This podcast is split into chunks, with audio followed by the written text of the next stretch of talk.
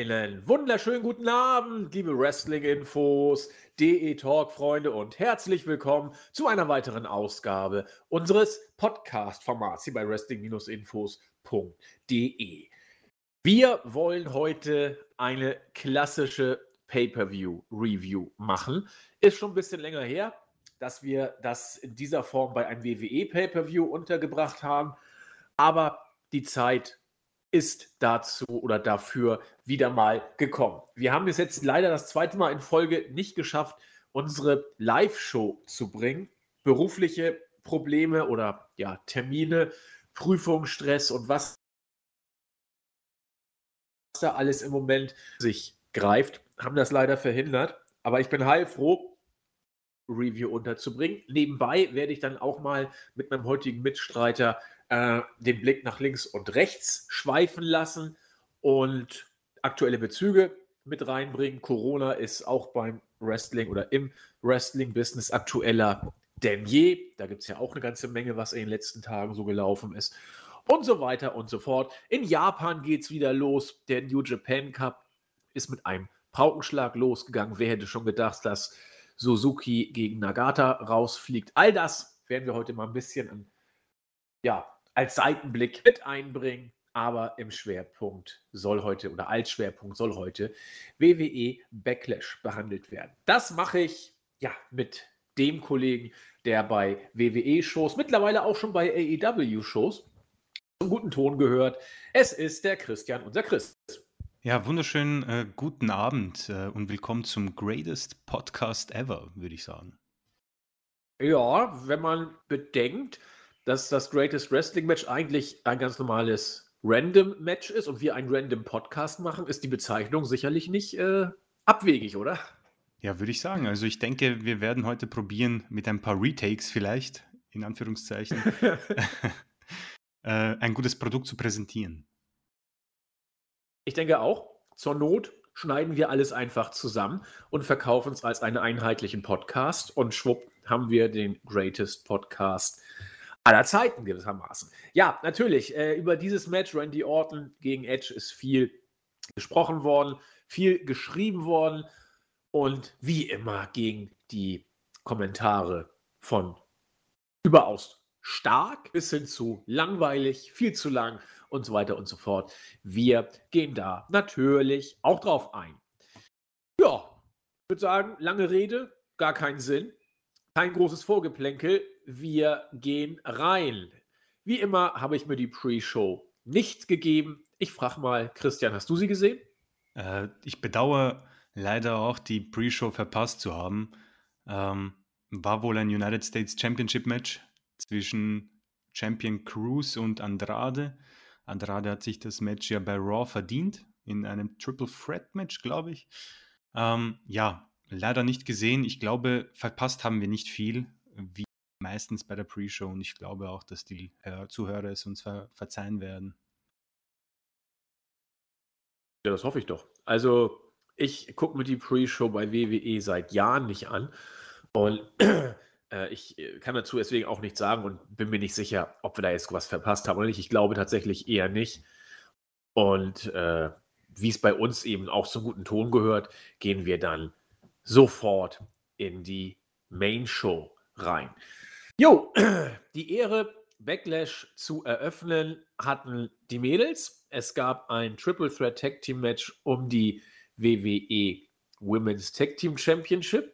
Lange hat man von dem Titel gar nicht mehr was irgendwie groß gehört.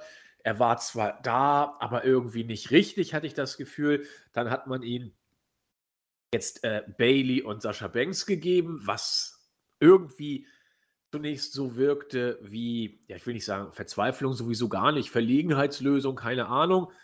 Aber man wollte Bailey und Banks noch nicht splitten, also hat man ihnen den Titel gegeben. Und jetzt sollten sie eben in einem Triple Threat Match gegen Alexa Bliss und Nikki Cross ran. Die hatten das Ding ja schon. Und auch gegen die Iconics, die auch in der Versenkung verschwunden waren, mehr oder weniger. Seit ein paar Wochen hat man sie jetzt wieder rausgeholt aus dem Nichts. Äh, sie hatten ja vor gut einem Jahr die Ehre, letzten Endes Sascha Banks und Bailey diese Titel abzunehmen bei WrestleMania. Ich war live dabei und hatte da, glaube ich, das einzige Mal während der Show so ein bisschen was wie ein Pop, weil ich ja Billy Kay, besser gesagt, geht so. Viel eher Peyton Royce, absolut großartig finde. Im Ring solide, optisch Hammer und Mic Work von den beiden finde ich auch großartig. Ähm, ich muss mich übrigens entschuldigen, meine Stimme kommt vielleicht ein bisschen äh, sehr nasal rüber, mehr als sonst. Ich bin absolut äh, am Heuschnupfen leiden, sozusagen, derart befangen. Und bitte um Nachsicht für ja, die äh, Zumutung in Sachen Akustik. Ist auch für mich eine Zumutung, es tut mir sehr leid. Aber das war die Ausgangssituation. Sascha Banks gegen Alexa Bliss und Nikki Cross gegen die Iconics. Knappe neun Minuten. Ich war verleitet zu sagen, ja, das hätten wir so oder so ähnlich oder eins zu eins auch bei einer Weekly sehen können.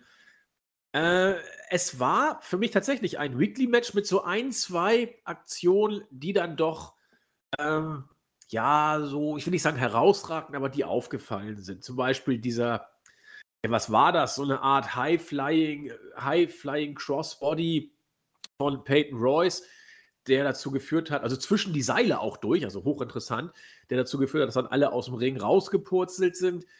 Ähm, sehr spektakulärer Move, wirkte ein bisschen, ja, nicht perfekt ausgeführt, aber dann, Gott sei Dank, hat doch alles gut geklappt.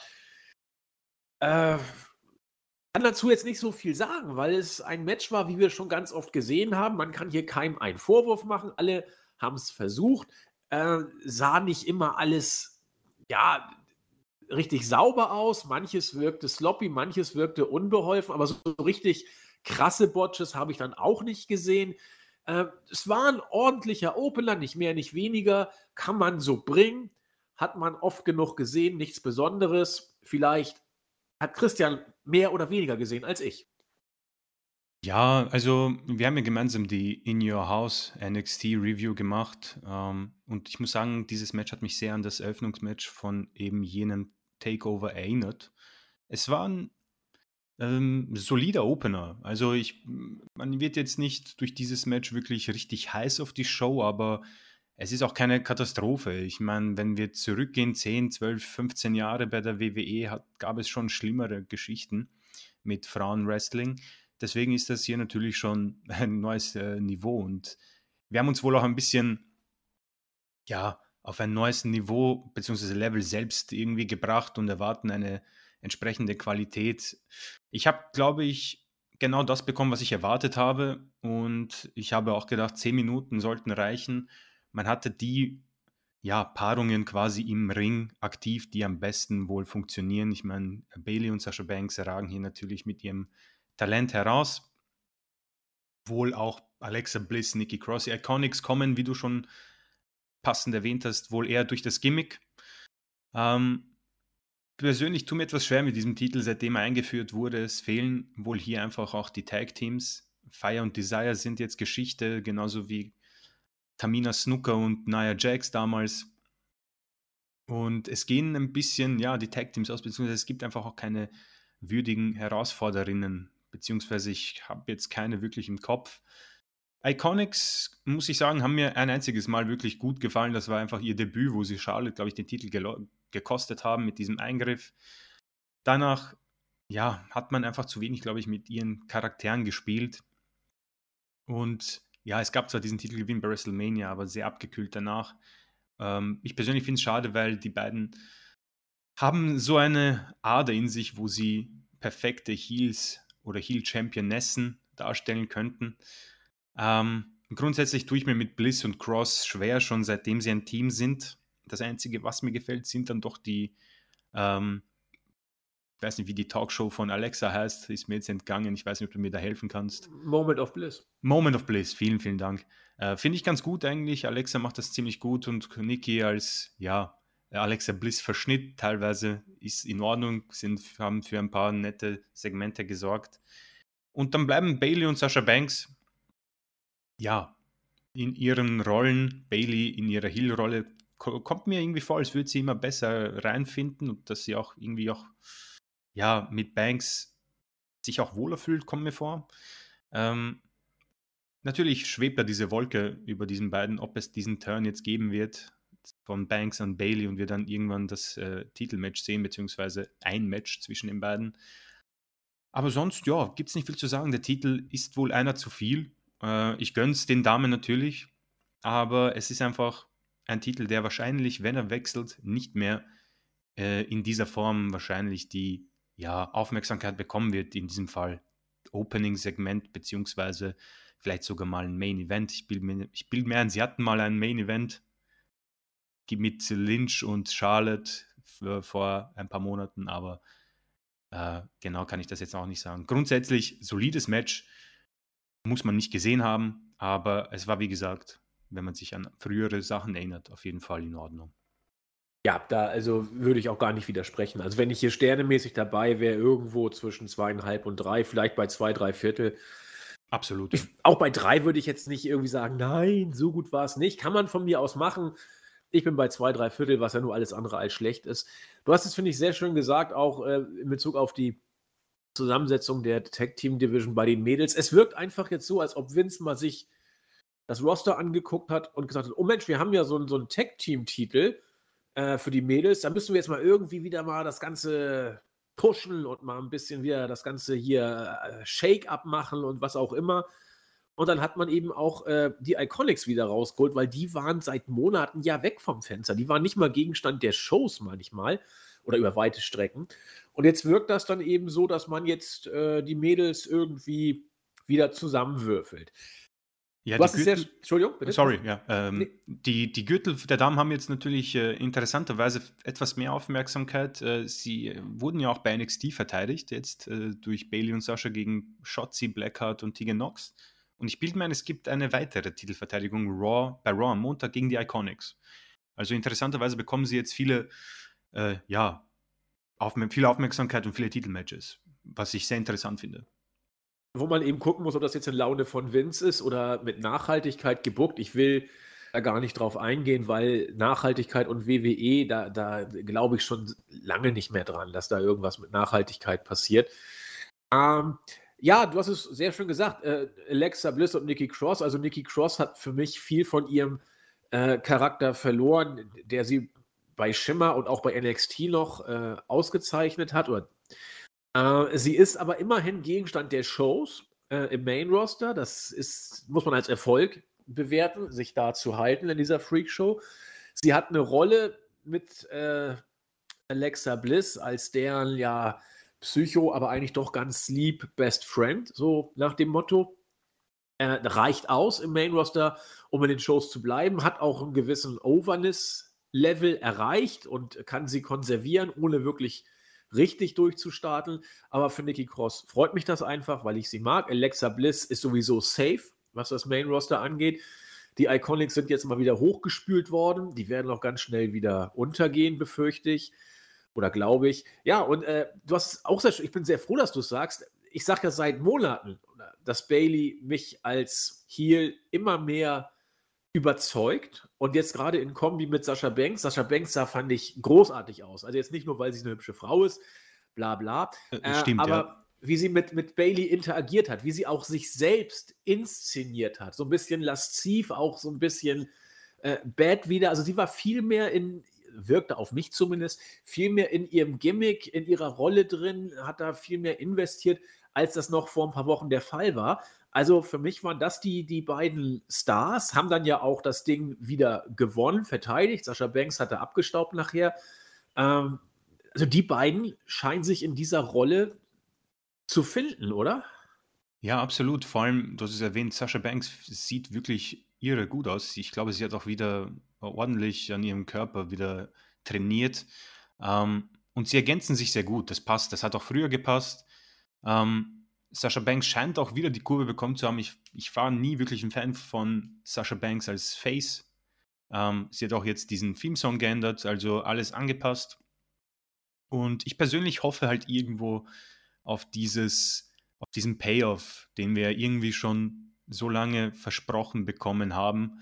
Ähm, und man erinnert sich halt gerne an das Iron Woman Match zwischen den beiden und eine Neuauflage dieses Matches oder eines solchen Matches zwischen den beiden wäre natürlich äh, wünschenswert, auch wenn natürlich, ich sage es nochmal, diese dunkle Wolke des Main Rosters drüber steht. Aber ja, ich muss sagen, am Anfang tat ich mir schwer mit Bailey und dem Heel-Turn. Ich fand, er war gut umgesetzt.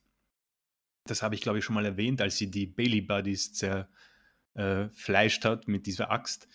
Ähm, danach ging es halt irgendwie, ja, äh, hing sie in der Luft, aber das hat was. Und auch die, äh, ich schaue mir immer ihre Interviews sehr gern an, wie sie die, ähm, wie sie Kyler und Sarah Schreiber immer ein bisschen niedermacht. Das passt auf jeden Fall. Und ja, ich bin gespannt, wie es da weitergehen wird, wie lange sie diese Gürtel jetzt auch halten. Und ja, also ich bin auf jeden Fall, muss ich sagen, besser reingekommen in ihr Gimmick mittlerweile und das gefällt mir sehr gut. Ja, also du, äh, finde es sehr schön, wie du gesagt hast, dass der Heel-Turn ganz gut umgesetzt war und danach irgendwie, ja, geht so.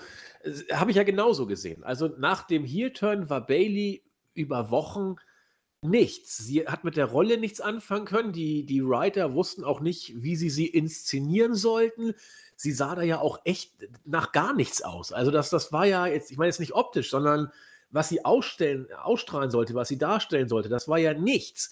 Und irgendwie, für mich seit ein, pardon, seit ein paar Monaten, ist da eine Entwicklung da. Sie findet sich immer mehr in der Rolle, sie verkauft die besser, sie wird ja, ich will nicht sagen, sie wird eins mit der Rolle, ist so ein bisschen gesülzt, aber das hat mehr Hand und Fuß und mehr Profil. Und wie du sagtest, Sascha Banks ist als Heel einfach großartig. Und deswegen, äh, als, als Face will ich Sascha Banks nicht sehen. Sie macht das zwar auch gut, aber sie ist so der geborene Heel.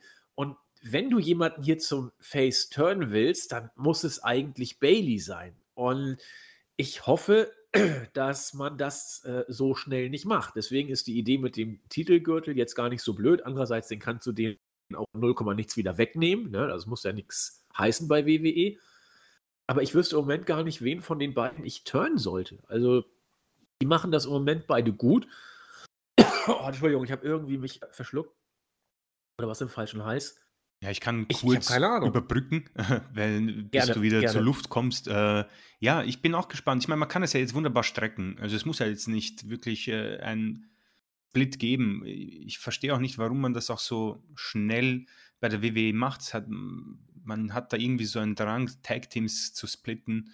Ähm, das kann man schön strecken. Lass sie wirklich so gegeneinander ein paar Sticheleien hin und wieder bringen und sich immer fragen, wann passiert und dann vielleicht sogar gar keine Sticheleien, dass man darauf vergisst und sie wirklich als Best Friends ähm, sieht. Und irgendwann kommt halt dieser Heel-Turn à la Shield damals, ja, und wir können uns hoffentlich dann auf äh, lässige oder gute Singles-Matches zwischen diesen beiden freuen, weil sie sind talentiert, aber ich finde auch im Moment ist das, glaube ich, eine Safe-Geschichte. Und diese Women's Tag Team Gürtel kann man durch die beiden natürlich auch ähm, die ja, Aufmerksamkeit geben, die man ja diesen Titel geben sollte, wenn man ihn irgendwie äh, ja ein bisschen mit der Wertigkeit steigen lassen will. Aber Titel und WWE, das haben wir oft gesagt, ist eine sehr, sehr schwierige Diskussion, glaube ich, die keinen Platz findet im heutigen Podcast.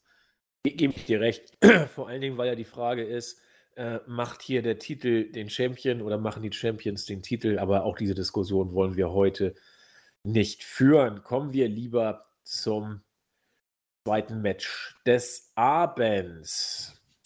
Seamus gegen Jeff Hardy. Eine Paarung, wo ich mich im Vorfeld, oder bei der ich mich im Vorfeld gefragt habe, warum? Denn Seamus hat jetzt sein Comeback gefeiert, ist seit ein paar Wochen wieder Gegenstand der Show, hat Videosegmente bekommen, hat dann Squash-Matches gehabt, gewinnt die auch. Also der Junge wird eigentlich zurückgebracht, um aufgebaut zu werden. Jeff Hardy war auch lange weg, war verletzt, hatte so seine Probleme mit flüssigen und anderen Substanzen, wie wir das von ihm kennen. WWE bringt ihn zurück und ja, eigentlich musst du ihn auch pushen. Wozu also diese Paarung? Jetzt mal, ohne auf das Match einzugehen. Als das Match zu Ende war, war es mir klar, was das sollte. Denn wenn man wirklich, wenn man nicht so richtig weiß, was los ist, dann helfen dir diese absolut dusseligen Kommentatoren. Also das ist ja wirklich, das ist ja eine erbärmliche Kommentarleistung, die die da teilweise liefern. Man merkt so, wie das den Leuten in den Mund gelegt wurde. Und es war auch, äh, es war so, es war so schlecht zum Fremdschämen.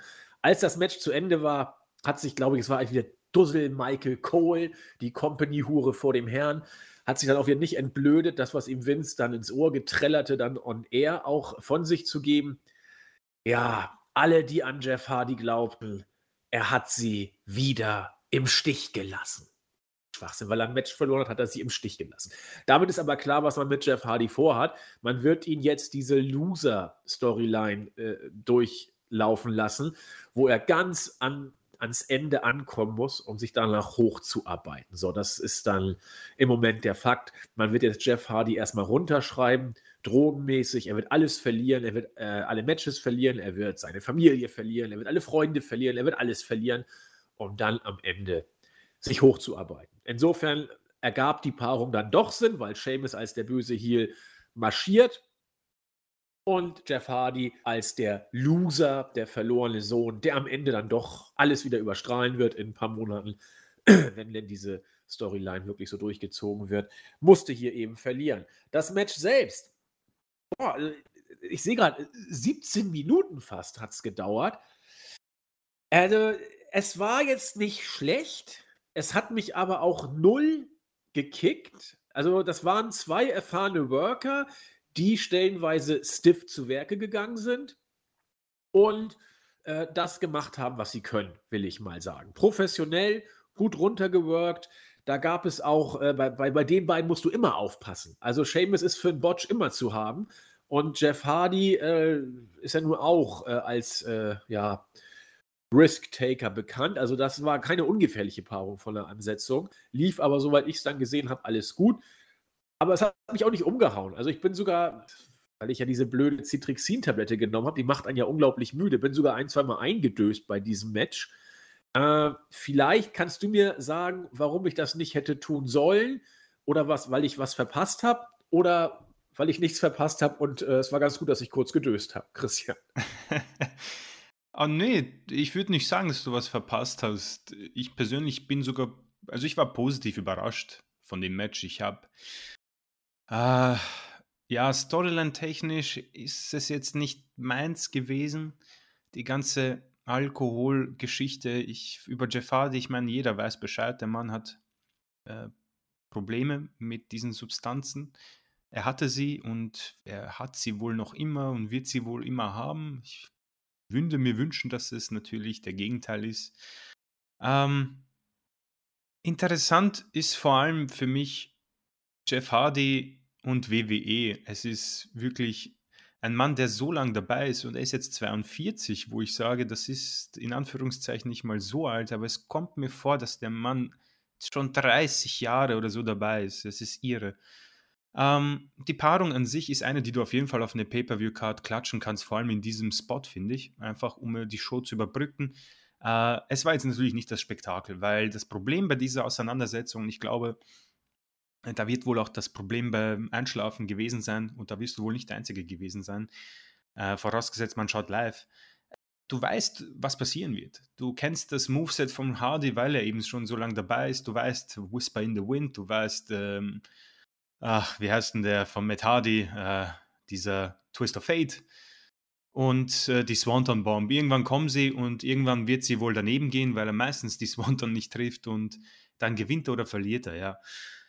Die Storyline mit der, ja, mit dem Urintest und alles, boah, schwer zu sagen. Meins ist nicht, vielleicht wird es den einen oder anderen die nötige Intensität gegeben haben. Ich weiß nicht, wie du das empfunden hast. Äh, Ansonsten ein Match 17 Minuten. Ich bin auch überrascht, muss ich sagen. Es kam mir nicht so lang vor, was natürlich ein Kompliment für die beiden ist. Äh, eine, die Fehde wird wohl weitergehen und Hardy wird man eben so darstellen, wie du es schon äh, vermutest. Ja, muss nicht sein, finde ich. Also jeder weiß, was um Jeff Hardy los ist. Ob das jetzt sinnvoll ist, das in die Storyline zu verpacken, weiß ich nicht. Aber wenn die WWE für etwas bekannt ist, dann ist es eben die Geschichte der privaten Probleme in die Storylines reinzubringen. Das gab es ja schon damals mit Edge und Matt Hardy ähm, als nur ein kleines Beispiel und natürlich der Tod von Eddie und so weiter und so fort. Ja, grundsätzlich bleibt mir auch nicht mehr viel übrig. Äh, das Match kann man sich definitiv ansehen. Also falls du eingeschlafen bist, hast du nicht viel verpasst. Man muss es nicht nochmal anschauen.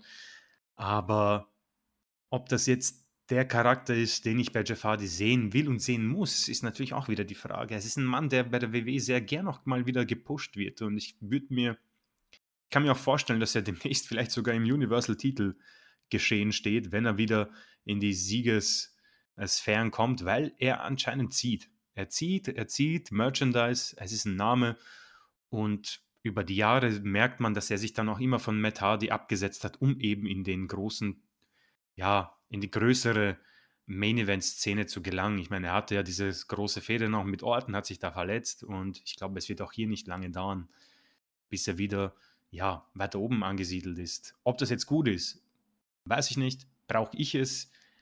Nee, weil ich glaube, ich mich satt gesehen habe an Jeff Hardy. Also ich bin äh, kurz zur meiner Einschätzung über die Storyline. Da habe ich jetzt bewusst nichts zu gesagt, weil ich das schon mal gemacht habe. Ähm, Kann es aber gerne wiederholen. Ist auch jetzt nichts, was ein großer Upset wäre. Ich finde es einfach geschmacklos. Wie du schon sagtest, WWE ist dafür bekannt, ähm, dass sie solche Storylines bringen. Ist ja auch, was du kannst du quasi monatlich sowas ziehen. Jetzt ein Beispiel, was ich auch bringen könnte, wäre mit Charlotte und Paige, wo Charlotte sich dann darüber lustig gemacht hat, dass äh, wo Paige sich darüber lustig gemacht hat, dass Charlottes äh, Bruder ja gestorben ist und er keinen Kampf. Also, das sind alles Sachen, die WWE gerne macht und persönliche Abgründe, Schwächen oder tragische Aktionen oder Geschichten dann auch on air zu verwursten. Ich weiß nicht, ich finde es immer daneben, aber gut, die Worker machen mit, sei es, weil sie es wollen, sei es, weil sie es nicht beeinflussen können. sei es, weil sie es müssen, sei es, weil sie keine Wahl haben. Wir stecken da nicht drin. Aber das ist so, WWE macht es eben seit Jahren. Und äh, man muss es einfach eben nur wissen. Und wer es mag, von mir aus, wer es nicht mag und trotzdem weiter guckt, okay. Und der Rest sollte es eben einfach lassen.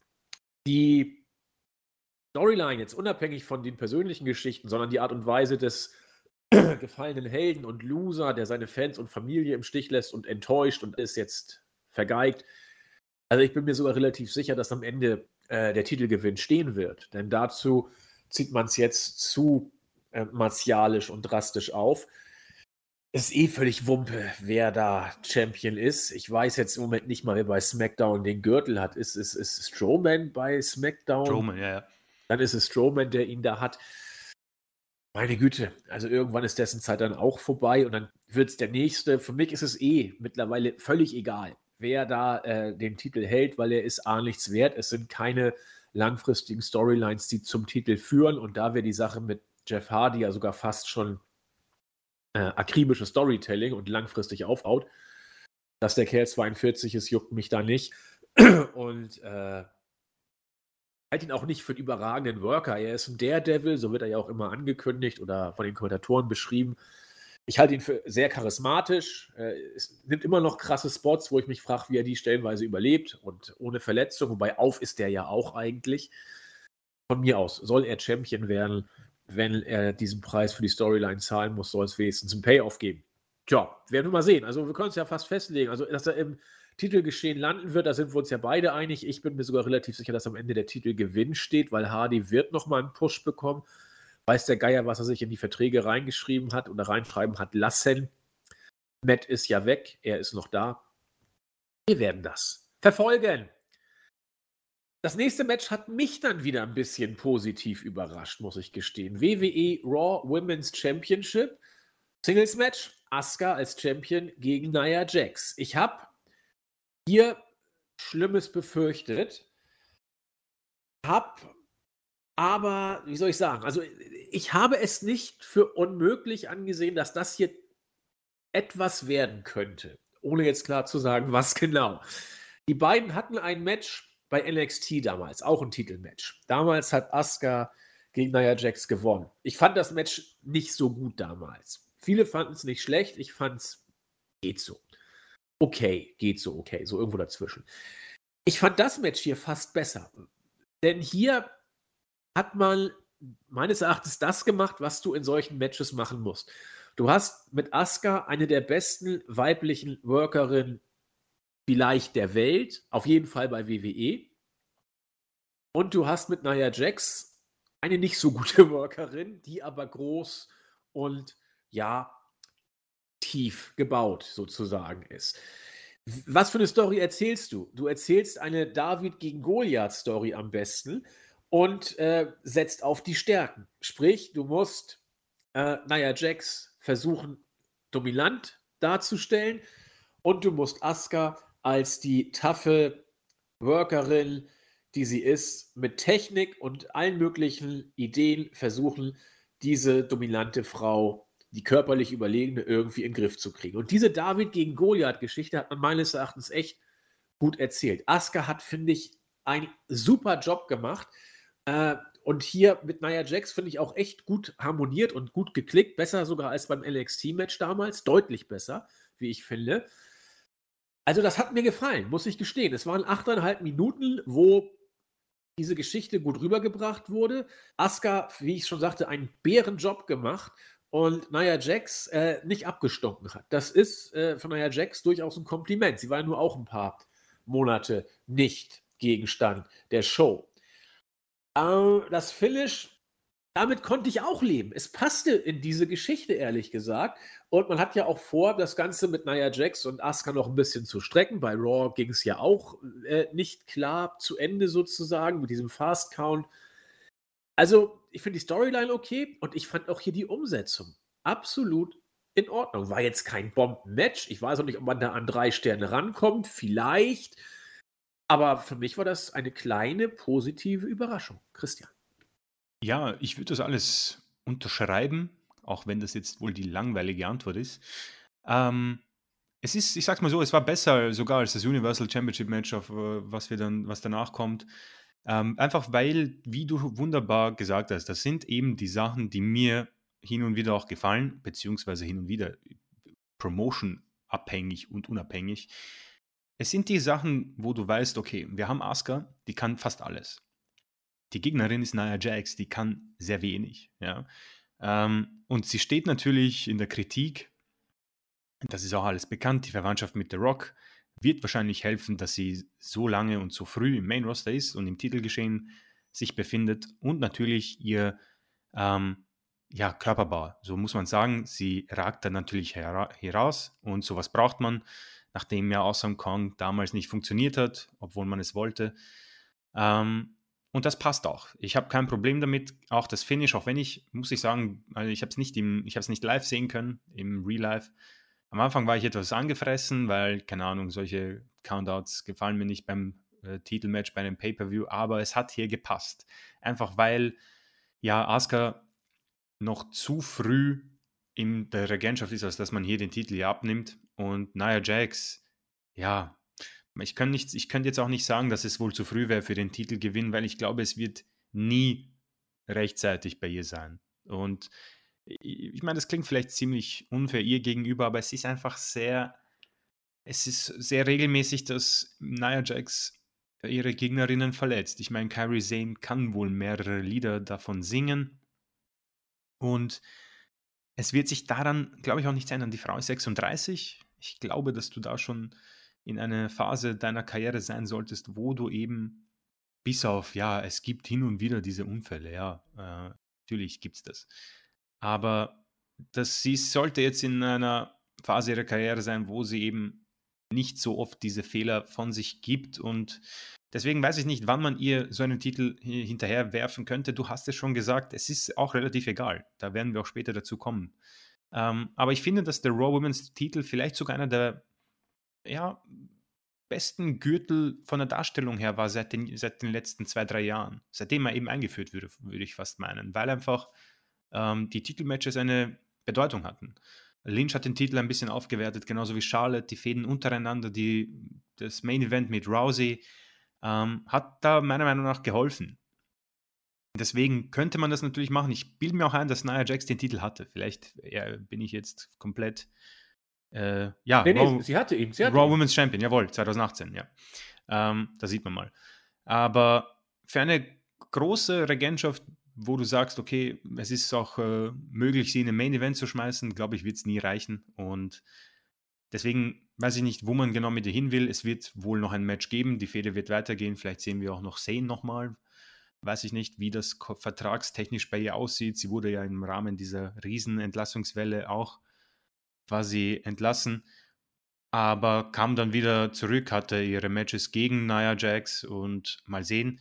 Asuka, wie gesagt, ich bin großer Fan, habe ich oftmals betont in diversen Podcasts. Ich mag sie. Ich mag einfach ihre Art. Ich finde das auch ziemlich äh, genial, wenn sie beim Kommentatorenpult platzt. Den viele nervt es. Ähm, ich würde mir natürlich auch eine andere Fehde wünschen, weil einfach Asuka zu viel mehr, ja, Potenzial hat. Ich meine, ich glaube, dass wir nicht mal, ich glaube, Asuka gibt nicht mal 50 Prozent, weil sie es einfach nicht muss. Ähm, wahrscheinlich so ähnlich wie Nakamura irgendwo. Nakamura hat sich halt ausgeruht auf seinem großen Vertrag und das passt auch, meine Güte.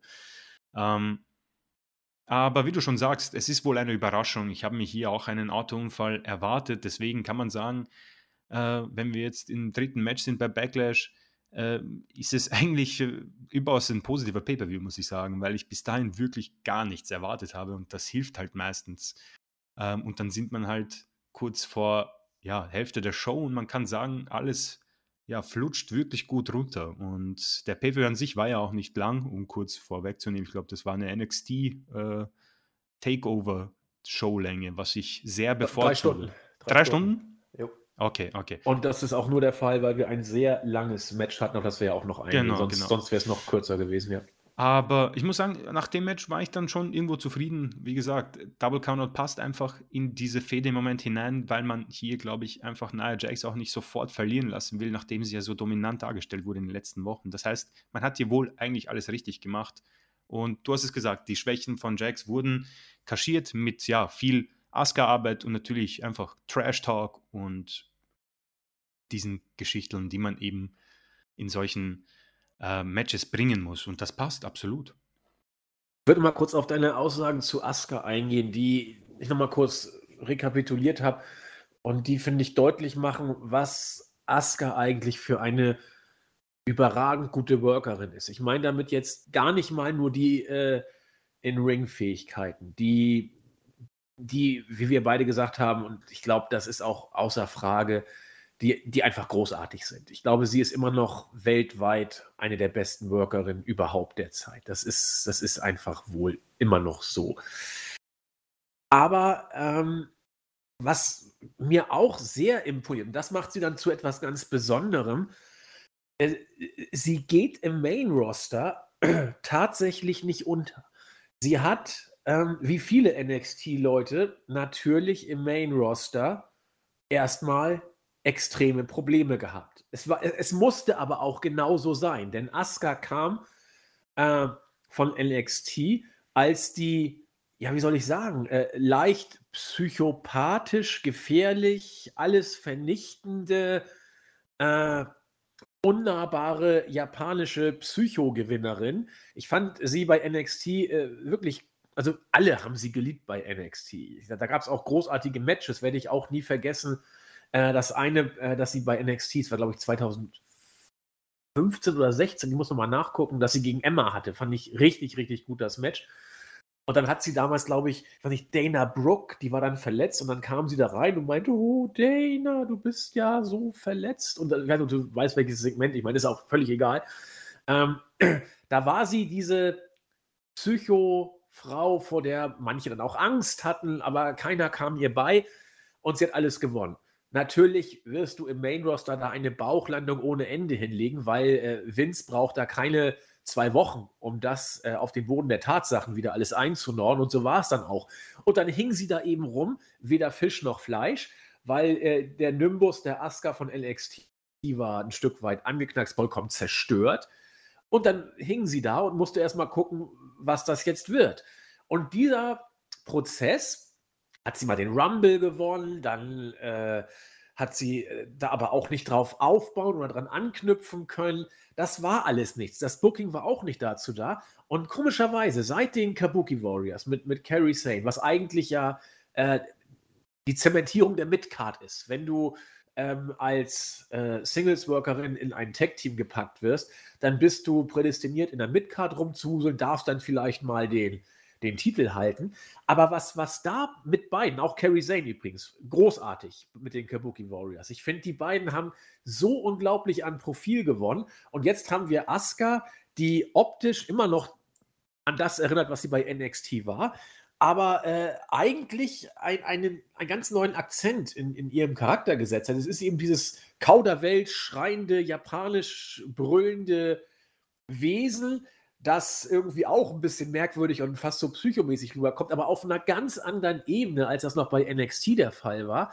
Äh, und jetzt grüßt sie als Champion, die, wie ich finde, wie du sagtest, sich nicht da to total kaputt macht irgendwie im Ring, aber professionell die Sache runterspielt, sowohl finde ich großartig am, am Mic-Work und was, was äh, ihr, ihr, ihr Gimmick und ihren Charakter angeht. Ähm, und auch im Ring. Da muss sie sich gar kein Bein ausreißen und ist trotzdem noch so viel besser als die meisten anderen. Äh, und das, so ein kleiner Seitenblick von mir, zeigt einfach für mich, was Asuka für eine großartige Workerin ist. Mit Nia Jax so ein Match zu führen, also da, das, das musst du erstmal. Okay. Pardon, das fiel mir kurz noch ein, als du das gerade erwähnt hattest. Ja das, ja, das, kann ich alles unterschreiben, wie gesagt. Ähm, Asuka. Und ich habe auch kein Problem damit, wenn sie jetzt wirklich auch eine, ja, Lynch-eske Regentschaft hinter sich hat, dann mit einem Jahr oder mehr weil ich einfach diesen Charakter und sie sehr mag und es ziemlich feiere und dadurch kann man ja auch diese, äh, ja, ich möchte nicht sagen, fehlenden Englischkenntnisse äh, ausmerzen, aber ich denke, dadurch hat man das eigentlich sehr gut äh, gemacht und ja, man braucht dann auch keine Page, die sie quasi ankündigt und du hast es auch schon gesagt, ich hätte auch kein Problem, wenn irgendwie Sane noch immer mit ihr da herumtollt, weil die Kabuki Warriors waren wohl wie du schon gesagt hast, äh, das eine Tag-Team, was für mich in der WWE herausgestochen hat, einfach in ihrer Art und in ihrer Präsenz. Das hat mir sehr gut gefallen. Auch, auch Carrie Zane da mit ihrem äh, äh, Regenschirm oder was das da war, die, das war ja, das war ja tausendmal cooler und, und äh, interessanter als, als dieses äh, Kapitän-Gimmick da, als, als Face, ja, weder Fisch noch Fleisch in Anführungszeichen. Ich finde, die hat, die hat, das hat sie so großartig gesellt, dieses Gimmick. Äh, also Hammer. Ich fand die beiden einfach nur super. Ähm, du hast es ange angedeutet, eben das Match hat dir besser gefallen als das WWE Universal Championship Match. Äh, Würde ich so unterschreiben. Two-on-One Handicap Match. Für mich war das Match tot, bevor es begonnen hat.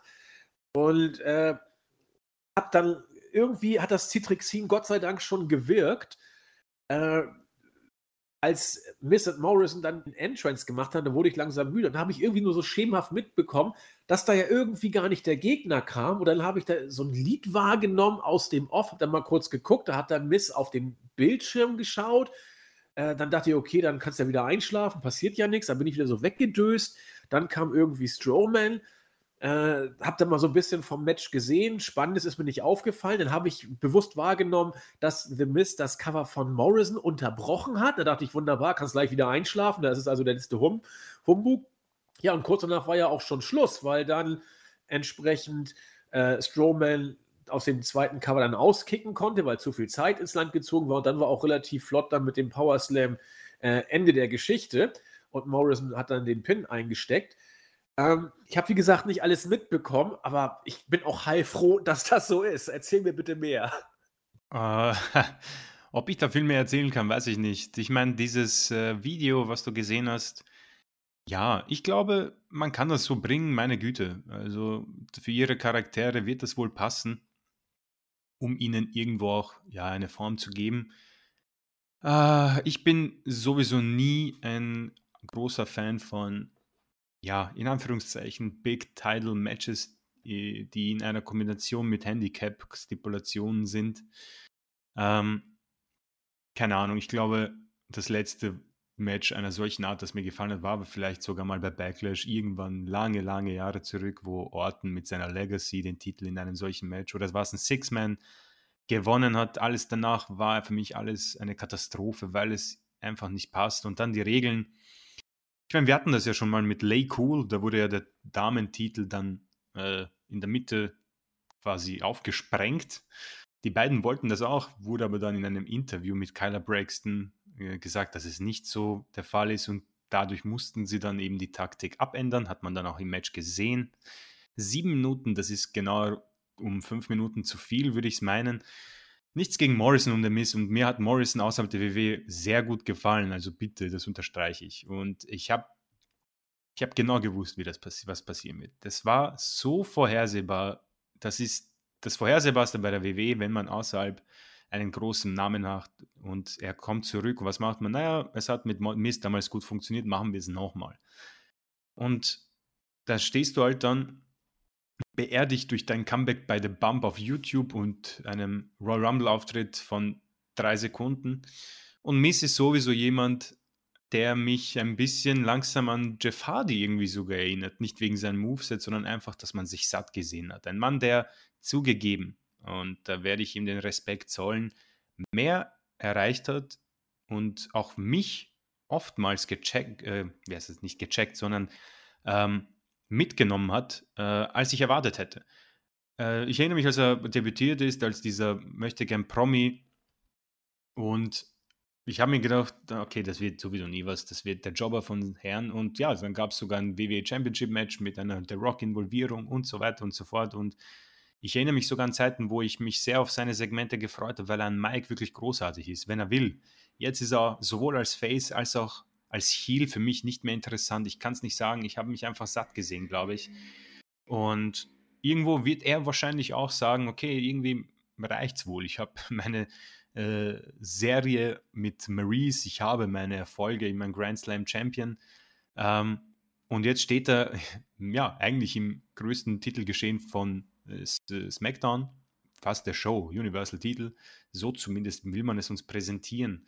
Ähm, ja, schwer zu sagen. Du hast es eigentlich wunderbar zusammengefasst, alles. Äh, ich, ich möchte auch nicht wirklich so das, äh, respektlos den Workern gegenüber sein. Es wird wohl in Ordnung gewesen sein für das, was sie hatten. Die Fehde mit diesen Pranks. Ah, es ist nicht meins. Das sind nicht meine Fäden. Ich meine, das sage ich, wiederhole mich jetzt öfters.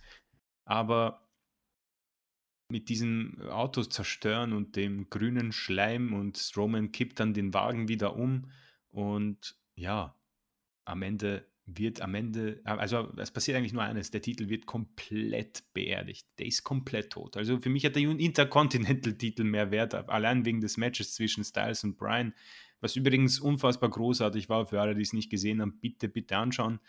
Ähm, und dann steht halt Strowman da und irgendwo macht der wohl Sinn, ihm den Titel zu geben. Er ist der Größte, der Stärkste im SmackDown-Roster. Und ja, die Fehde gegen Bray, Bray Wyatt gewonnen und jetzt fehlen ein bisschen die Gegner, kommt mir vor. Und ach, ich tue mir schwer, was zu sagen, um ehrlich zu sein. Also ich, ich, sieben Minuten war in Ordnung. Man hat nichts verpasst. Das Lowlight der Show leider und ich hoffe, dass man irgendwie, keine Ahnung, den Universal-Titel einstampft und uns endlich erlöst von Goldberg und äh, anderen Titelregentschaften, die dann irgendwann in Saudi-Arabien den Main Event küren. Also, du sagst, es fällt dir schwer, was zu sagen. Ich habe da noch ein bisschen was zu sagen, tatsächlich. Und zwar. Bitte, ja. zu, zu, deiner Aussage, äh, Strowman wird wohl der Richtige sein. Da, da muss ich knallhart widersprechen. Äh, Strowman, da haben wir auch schon im Podcast ein paar Mal drüber gesprochen, hatte seine Zeit. Er war mal richtig, richtig heiß. Um die Zeit so Mitte 17 bis Mitte, Ende 18. Ungefähr. Die Fehde gegen Reigns. Ja. Ja. Da, da, war er, da war, ich weiß, ich war leider Gottes, ich, äh, ja gut, ich bereue es jetzt nicht und verfluche es auch nicht, aber ich, hätte auch darauf verzichten können. Äh, es war, ähm, ich glaube, November 2017 das einzige und letzte Mal, ja logischerweise, wenn es das einzige Mal ist, wird es das letzte Mal gewesen sein, äh, habe ich mir so eine WWE-Hausshow in Hamburg angeguckt war natürlich der letzte Dreck. Es war langweilig, es war 0815 und die, ja, ist egal, hab ich schon, haben wir einen Special-Podcast damals drüber gemacht mit Julian. Aber Strowman war so over, also auch bei den deutschen Fans, muss man sich mal, also das habe ich, ich dachte, boah, Hammer. Da war das noch so hip, dass er reinkam und dann seine Arme hochgerissen hat und alle haben mitgemacht. Da hast du das Momentum gehabt. Da hätte man was draus machen können. Schmiede das Eis, solange es heiß ist, over ist, was over ist, bla bla bla. Die Sprüche kennen wir alle. Oder wie Toni sagt, die kennen wir alle. Aber ähm, schon lange nicht mehr. Strowman ist kalt. Seit über einem Jahr ist Strowman kalt. ihn jetzt zum Titels, äh, Titelträger gemacht zu haben, das ist A falsch und B, wenn man nur so ein bisschen sich die Entwicklung anguckt, war es auch aus der Not geboren. Äh, das hatte äh, mit, mit Goldbergs Vertrag zu tun, dass man da irgendwie eine äh, äh Lösung finden musste. Sonst hätte, es war auch dusselig, äh, Wyatt den Titel in Saudi-Arabien abzunehmen. Es war alles so unglaublich beschränkt. Äh, aber man hat es eben jetzt gemacht und nur ist Strowman zum Titel wie die Jungfrau zum Kinde gekommen.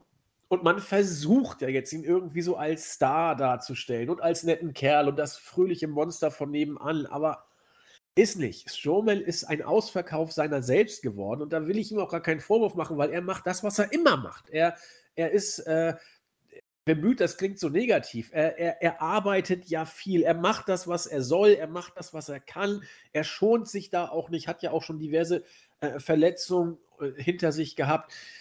Das ist es ja alles gar nicht. Strowman kann da ja gar nichts für. Aber beim Wrestling bist du over, du bist es nicht und Strowman ist es eben einfach nicht. Deswegen ist er für mich schlicht der Falsche. Er kann auch, ich wiederhole mich da jetzt, er kann da auch deswegen nichts für, äh, weil er ja nichts äh, zu entscheiden hat, ob er jetzt den Gürtel bekommt oder nicht. Also hat er ihn jetzt und gibt natürlich damit sein Bestes. Das ist ja auch alles gut und richtig. Aber er ist nicht der richtige Titelträger. Für mich obwohl wir sagen doch, es ist sowieso völlig egal, wer ihn hat, ist es ja letzten Endes auch. Aber dass Strowman ihn jetzt hat, äh, ist nicht wirklich förderlich dafür. Dann auch dieses Match anzusetzen. Äh, auch da musste ich schmunzeln, als du diesen Vergleich von gebracht hast mit The Miss. Er hat dich dann ab und zu mal bekommen. Mich übrigens auch. Miss hatte eine unglaublich äh, großartige Zeit. Und zwar zu einem Zeitpunkt, wo kein Mensch mehr damit gerechnet hat, zwischen 2015 und 2017. Da war er eigentlich so ein Midcard-Geek, war so ein bisschen hielig drauf. Das war so nach seinem missglückten Face-Run, äh, war er dann eine Zeit lang irgendwie so zwischen Baum und Borke sozusagen. Und dann kam er so als Ziel zurück und hat in der Midcard so ein bisschen rumgewuselt. Ähm, er war also so richtig losging, er dann wieder auch als dusseliger, tollpatschiger Heel-Profil gewonnen hat, war an der Seite von äh, Damien Sando oder dann Damien Misto, wie er dann ja auch hieß, wo äh, Sando zuerst sehr over war, weil er ihn dann eben da äh, als, als äh, ja, was war denn da, Bodyguard oder keine Ahnung, was er da war, dann so nachgemacht hat, äh, alles nachmachen sollte, weil er dann ja der, der, der Kofferträger vom Hollywood-Star war. Eine Zeit lang war dann Mistow das Oberste, was man überhaupt sich denken konnte. Aber, und das ist das Großartige an The Miss, äh, irgendwann hat man äh, sich an Damien Mistow dann auch satt gesehen und fand es dann viel interessanter, wie der dusselige, tollpatschige Miss als Heel in dieser Situation äh, damit umgeht. Also wie er, wie er blöd guckt, wie er verdröppelt aus der Wäsche schaut und solche Geschichten. Und dann hast du das bei WWE und da hat The Miss unglaublich von profitiert, dass du als Heel irgendwie dein, deine Nische gefunden hast und dass du als Heel quasi Face-Reaktion bekommst. Das ist ja was, was eigentlich nicht passieren sollte, aber The Miss hat es geschafft, weil er unglaublich putzig war in dieser Rolle. Und diese Entwicklung, die ich jetzt gerade sehr vereinfacht zusammengefasst habe, habe ich wahrgenommen zwischen 2015 und 2017. Und was macht die WWE dann? Ist jetzt bitte kein Anspruch auf genaue Daten, ja, das ist so grob ins, ins, ins Blaue geschätzt. WWE macht dann immer das Gleiche und das ist das, der Anfang vom Ende. Sie turn The Miss dann definitiv zum Face, also dann auch offiziell. Ja, und dann war es das. Dann passiert da nichts mehr. Dann ist es langweilig, dann ist es vorhersehbar und dann äh, kommt The Mist dann auf ein belanglos Level, auf dem er ein paar Monate rumdümpelte. Und jetzt hat man ihn wieder zum Heal gemacht. Nur jetzt interessiert es einfach keinen mehr. Er ist am Mike immer noch gut. Matches von ihm will ich überhaupt nicht sehen, weil, da haben wir auch schon tausendmal drüber gesprochen, weil The Mist zwar stark am Mike ist, aber keine Matches promoten kann. Man will, wenn man ihn hört, keine Matches von ihm sehen. Man lächelt und sagt, ja, hat er gut gemacht und dann ist bitte aber auch gut, aber nicht noch ein Match. Also Miss hat seinen Zenit auch gehabt. Über äh, John, oder zumindest im Moment sein Momentum gehabt. So ist es vielleicht besser. Und ich glaube, er kriegt es auch so schnell nicht wieder. Und bei John Morrison hat man alles falsch gemacht, als man ihn zurückgeholt hat. Du hast hier also drei Leute, die ihren Zenit entweder äh, erstmal hinter sich haben oder ihr Momentum hinter sich haben, die dusselig gebuckt werden, die teilweise auch gar nichts dafür können. Und äh, wie soll so ein Match zünden? Äh, und, und abliefern der Einzige, der hier wrestlerisch wirklich versiert ist, ist John Morrison. The Miss ist solide und Strowman ist, ist, ist nur kein wirklich guter Worker. Äh, wie soll so ein so eine Gag, auch die Storyline war ja so dieses, ja, wir spielen Streiche und so weiter. Wie, wie soll denn sowas irgendein overbringen? Miss und Morrison wirken da wie irgendwie dusselige äh, Lausbuben, die mit äh, Ende 30, diese ja nur sind, äh, Streiche machen, die man mit äh, 10 schon lächerlich fand. Und Strowman, der Waldschrat von nebenan als Champion, der Face sein soll, aber nicht weiß, was er machen soll. Das funktioniert nicht. Ich habe ganz schön in Rage geredet, wa? Nee, aber du, das, das war wunderbar zusammengefasst. Also, du, du sprichst mir aus der Seele. Äh, es ist halt für mich auch, äh, du hast es eben angesprochen, aber wer, ich meine, wie, ich meine, natürlich ist wohl Vince McMahon dahinter, aber wer, wieso buckt man das in dieser Geschichte? Jetzt will man den nächsten Topstar wohl in Strowman herauskitzeln. Aber du hast es gesagt, alles in diesem Match von der Storyline, von dem Matchverlauf und alles danach ist genau das Falsche, was man hier machen kann. Und das ist für mich diese Frage, die man sich immer wieder stellt.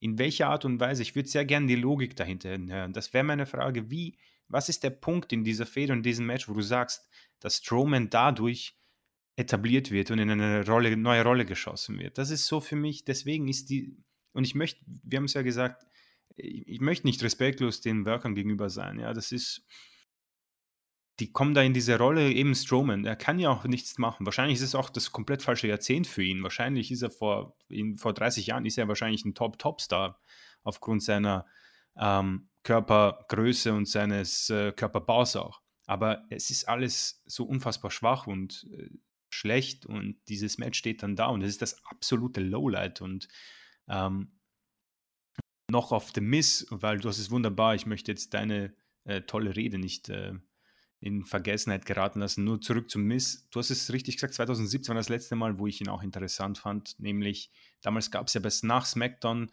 dieses, ja, ich möchte nicht sagen, ähm, ja, Talking Smack-Segment, wo die Worker freie Wahl hatten, was sie machen. Also die Gerüchte waren wohl, dass das Skript bei Talking Smack komplett niedergelegt wurde. Und da, falls es jemand nicht kennt, gibt auf YouTube äh, wo Miss kompl komplett äh, in Rage gerät, weil Daniel Bryan gesagt hat, dass er äh, kein guter Worker ist. Und da hat er für den Intercontinental-Gürtel unfassbar Wert wieder reingebracht, wie noch nie, nach langer Zeit niemand zuvor. Da habe ich ihn und den Gürtel so unfassbar ernst genommen, einfach wegen diesen zwei Minuten, wo er Daniel Bryan komplett äh, wegge mit der Promo weggekegelt hat. Bryan ist dann auch davon gegangen. Ähm, das war definitiv eine Promo ohne Skript und er kann das und da fand ich ihn das letzte Mal wirklich gut. Alles danach, wie du schon sagst, man will keine Missmatches sehen. Er, meine, ich glaube auch nicht, dass er wirklich Tickets verkauft und der Network-Abo-Zahlen äh, nach oben schießen lässt. Aber du hast es vorhin großartig zusammengefasst, auf jeden Fall. Alles würde ich so unterschreiben. Ja, vielen Dank.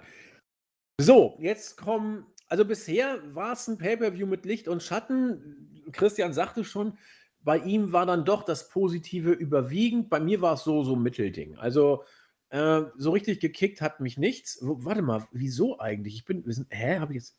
Nee, okay, stopp. Ich hab, war jetzt gerade gedanklich schon einen Schritt weiter. Weil eine positive Überraschung wollte ich hier nicht äh, unter den Tisch fallen lassen. Nämlich das WWE Championship Match zwischen äh, Drew McIntyre und Bobby Lashley. Ich habe von diesem Match nichts, absolut nichts erwartet. Mich lässt Drew McIntyre als Champion immer noch sowas von kalt. Ich habe es vor dem Titelgewinn gesagt, ich habe es danach gesagt. Äh, jeder, der ihn gut findet, kann ich auch verstehen. Er ist äh, charismatisch, wobei für mich das auch äh, ein Stück weit limitiert ist, zumindest in Bezug auf Face of the Company und so weiter. Er ist ein guter Worker, und äh, er arbeitet stiff. Und ich finde immer noch, dass sein Körper äh, nicht nach Steroide aussieht, sondern nach echter Arbeit, in Anführungszeichen. Ähm, trotzdem lässt er mich kalt, wie gesagt, aus den schon oft genannten Gründen, aber ich kann jeden verstehen, der äh, in ihm doch etwas mehr sieht. Bei mir ist es nicht so. Bobby Lashley ist für mich die Definition von belanglos, seit er bei WWE ist. Er hatte nichtssagende Storylines, er hatte langweilige bis durchschnittliche Matches. Er hatte äh, diverse Leute an seiner Seite. Er hatte, na, wie heißt denn unser kleiner Springfloh, der jetzt nicht mehr da ist? Leo Rush. Äh, Leo Rush als Manager hat nicht funktioniert. Er hatte eine erbärmliche Storyline mit Lana und äh, Rusev, die bis zum heutigen Tag noch nicht ganz zu den Akten gelegt ist, wo Bobby Lashley immer wirkte, äh, ich bin ein MMA-Kämpfer, bitte holt mich hier raus, so nach dem Motto. Er wusste überhaupt nicht, was der Scheiß soll und wirkt immer so ein bisschen verloren in dieser Storyline, die sich eh nur um Rusev und Lana drehte und Bobby Lashley war schmückendes Beiwerk, wenn überhaupt. Jetzt hat er mit MVP wieder einen neuen Menschen an seine Seite bekommen und ich weiß nicht, äh, das wirkt für mich zum ersten Mal zumindest so halbwegs überzeugend. Ähm, vielleicht täuscht das auch, aber wenn ich jetzt alle Bobby Lashley-Matches bei Pay-Per-Views angucke, die ich äh, wahrgenommen habe, seit er wieder da ist, und ich habe seit 2014, seit dem Rumble, kein WWE Pay-Per-View verpasst. Also habe ich alle Pay-Per-View-Matches von Lashley gesehen. Ich mal sagen, warum hier für mich manches anders war. Lashley wirkte äh, und ob das Storytelling war, weiß ich nicht. Ob er mit seinem Charakter eins war, weiß ich nicht. Oder äh, ob da auch wirklich Real Life mit reingespielt hat, weiß ich natürlich nicht. Aber er wirkte fokussiert. Er wirkte unglaublich spritzig, entschlossen, dynamisch. Er war voll im Match drin, fand ich. Und äh, Joe McIntyre, wie gesagt, der mich kalt lässt, auch nach wie vor kalt lässt, äh, hat in diesem Match das liefert Joe McIntyre sowieso nicht ab. Das möchte ich hier auch äh, nicht falsch verstanden wissen. Aber hat, finde ich, mit Bobby Lashley richtig gut harmoniert. Das war ein unglaublich stiffes Match. Da war, da war äh, auch Tempo drin. Da gab es kaum Leerlauf. Also ich, ich, ich war, also mit zunehmender Matchdauer war ich fast dabei, äh, Standing Ovations zu gehen. Also so übertreiben wollte ich jetzt natürlich nicht, ja. Aber also die beiden haben es mir gezeigt. Also die haben hier wirklich äh, ein, ein stiffes Match ab. Gerade Lashley wirkte für mich wie ausgewechselt im Vergleich zu äh, den Matches davor. Körperlich hat sich gar nicht viel getan. Aber was seine Face-Expressions angeht, was sein, seine, seine physische Präsenz und seine Art und Weise, die, die Moves und, und, und das Match zu wirken angeht, äh, lagen für mich da Welten zwischen. Vielleicht ist das auch nur ein persönlicher Eindruck letzten Endes, aber Deswegen bin ich sehr auf Christian gespannt, wie, wie er dieses Match gesehen hat. Ähm, also so gut habe ich es nicht gesehen wie du jetzt. Äh, ich war auch hier natürlich, hat mir die Tatsache geholfen, dass ich mir nicht viel erwartet habe. Ähm, und das hat folgende Gründe. Bobby Lashley ist jemand, der meiner Meinung nach einfach, es fehlt ihm dieses Charisma, finde ich. Es ist zu wenig, es ist zu wenig ja, Charakter dabei in seinem Gimmick, es ist zu wenig Farbe drin, wo ich sage, äh, das ist etwas, was mich ja äh, aufhorchen lässt bei ihm. Er ist unfassbar durchtrainierter Mann, ein, eine, ein Körper, der, äh, also ich möchte nicht wissen, äh, was man da an Arbeit hineinstecken muss, sowohl er als auch McIntyre bei Lashley.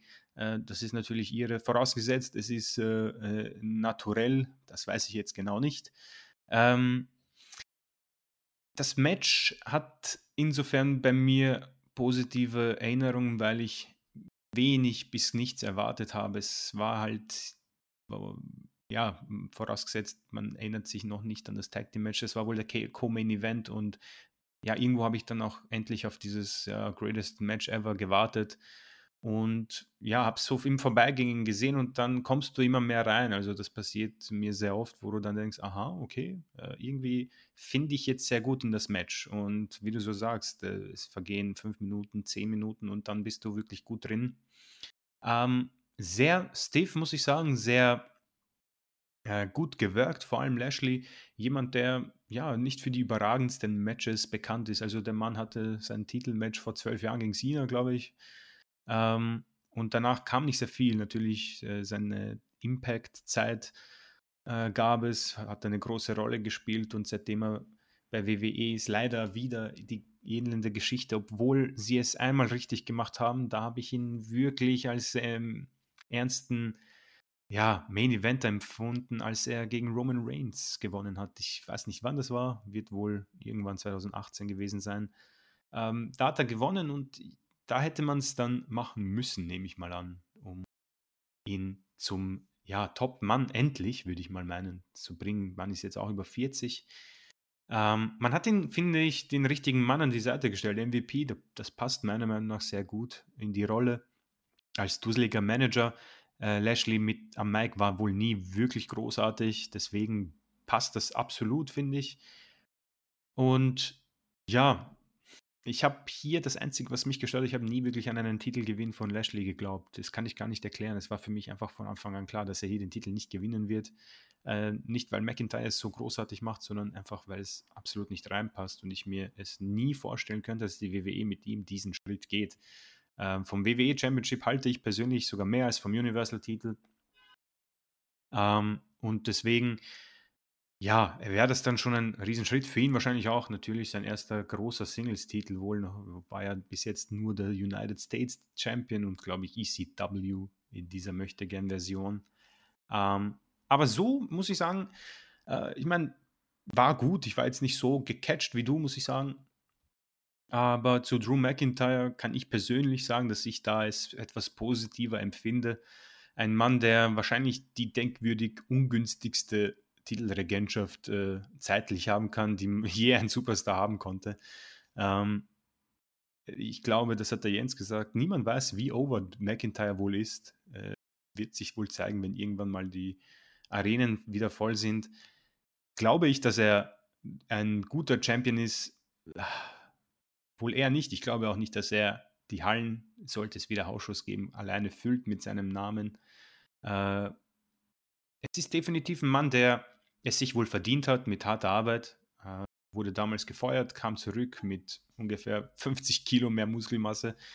Und ja, ich habe es oft erwähnt. Das einzige, der einzige Moment, wo ich drin war, war eben Royal Rumble, als er Lesnar eliminiert hat. Da hat er mir gefallen. Die Claymore Kicks saßen sehr gut. Die sind jetzt die gleiche Geschichte wie der AKO am Ende. Sie werden zu oft genutzt. Und ich finde es auch nicht gut, dass er sie ankündigt mit dem 3-2-1 bei Raw oder bei den Pay-Per-Views, weil es absolut keinen Sinn ergibt, finde ich, seine Moves anzukündigen. Und dann steht halt ein McIntyre da, der sich Mühe gibt. Er ist so immer seine Promos bei Raw, man merkt, er will und er möchte herausstechen. Also mit irgendeinem, diesen coolen ähm, Face-Champion, der sich nichts gefallen lässt und jede Challenge akzeptiert. Und verstehe mich nicht falsch, die Matches, muss ich sagen, in seiner Regentschaft waren ja allesamt nicht so übel. Bei WrestleMania hat er Le äh, Lesnar besiegt. Das Match war okay. Es war halt dieses typische Lesnar-Match, das man 10.000 Mal gesehen hat, aber war in Ordnung. Gut, bei Big Show möchte ich nicht wirklich viel dazu sagen. Dann hast du halt Seth Rollins und jetzt Lashley. Und wie du gesagt hast, das war ein Match jetzt, was absolut in Ordnung war. Und auch gegen Rollins aber da sind wir uns, glaube ich, einer Meinung. Ich glaube nicht, dass man Drew McIntyre, wo ich sage, okay, er ist jetzt im Main Event, deswegen werde ich mir diesen Pay-Per-View angucken. Diesen Satz, glaube ich, werden selten Leute sagen. Und ich glaube auch nicht, dass es beim Merchandise wirklich diese Zahlen gibt, die die WWE auch will. Und am Ende wird es wohl eine jene Regentschaft, die wahrscheinlich in Vergessenheit geraten wird und er irgendwo vielleicht sogar in Versenkung gerät. Die Frage ist, was passieren muss, damit ich ihn, ja, welche Kategorien auch immer, vielleicht Orton und Edge, falls sie passt, äh, sehe. Und das gleiche ist Bobby Lashley. Und äh, ich muss sagen, die beiden, wie ich sie jetzt ähm, zusammengefasst habe, passen dann wirklich gut zusammen und haben dieses Match auf die Beine gestellt, das mich zugegeben überrascht hat. Es hat mich nicht vom Hocker gehauen, aber man kann es sich anschauen. Und das ist ja absolut in Ordnung, vor allem weil Lashley eben nicht für solche Matches bekannt ist, finde ich persönlich. Das ist meine Einschätzung der letzten Jahre. Und dann steht eben ein Match da, was absolut passt. Und äh, die Fehde ist in Ordnung. Nichts, was wirklich heraussticht, definitiv nicht. Aber wer weiß, vielleicht auch ein Stable mit äh, ihm und MVP und keine Ahnung, Shelton Benjamin, was auch immer, wer auch immer, Cedric Alexander. Und ein bisschen mehr Charisma und irgendwie, was man sagt, okay, er catcht mich, damit ich auch ihm diesen Main Event und den WWE Champion abkaufen kann. Okay, da würde ich das so äh, dir übergeben. Also, ähm, ich habe dieses Match auch nicht für überragend gut empfunden. Ich habe es als richtig gutes Wrestling-Match gesehen und das habe ich nicht erwartet.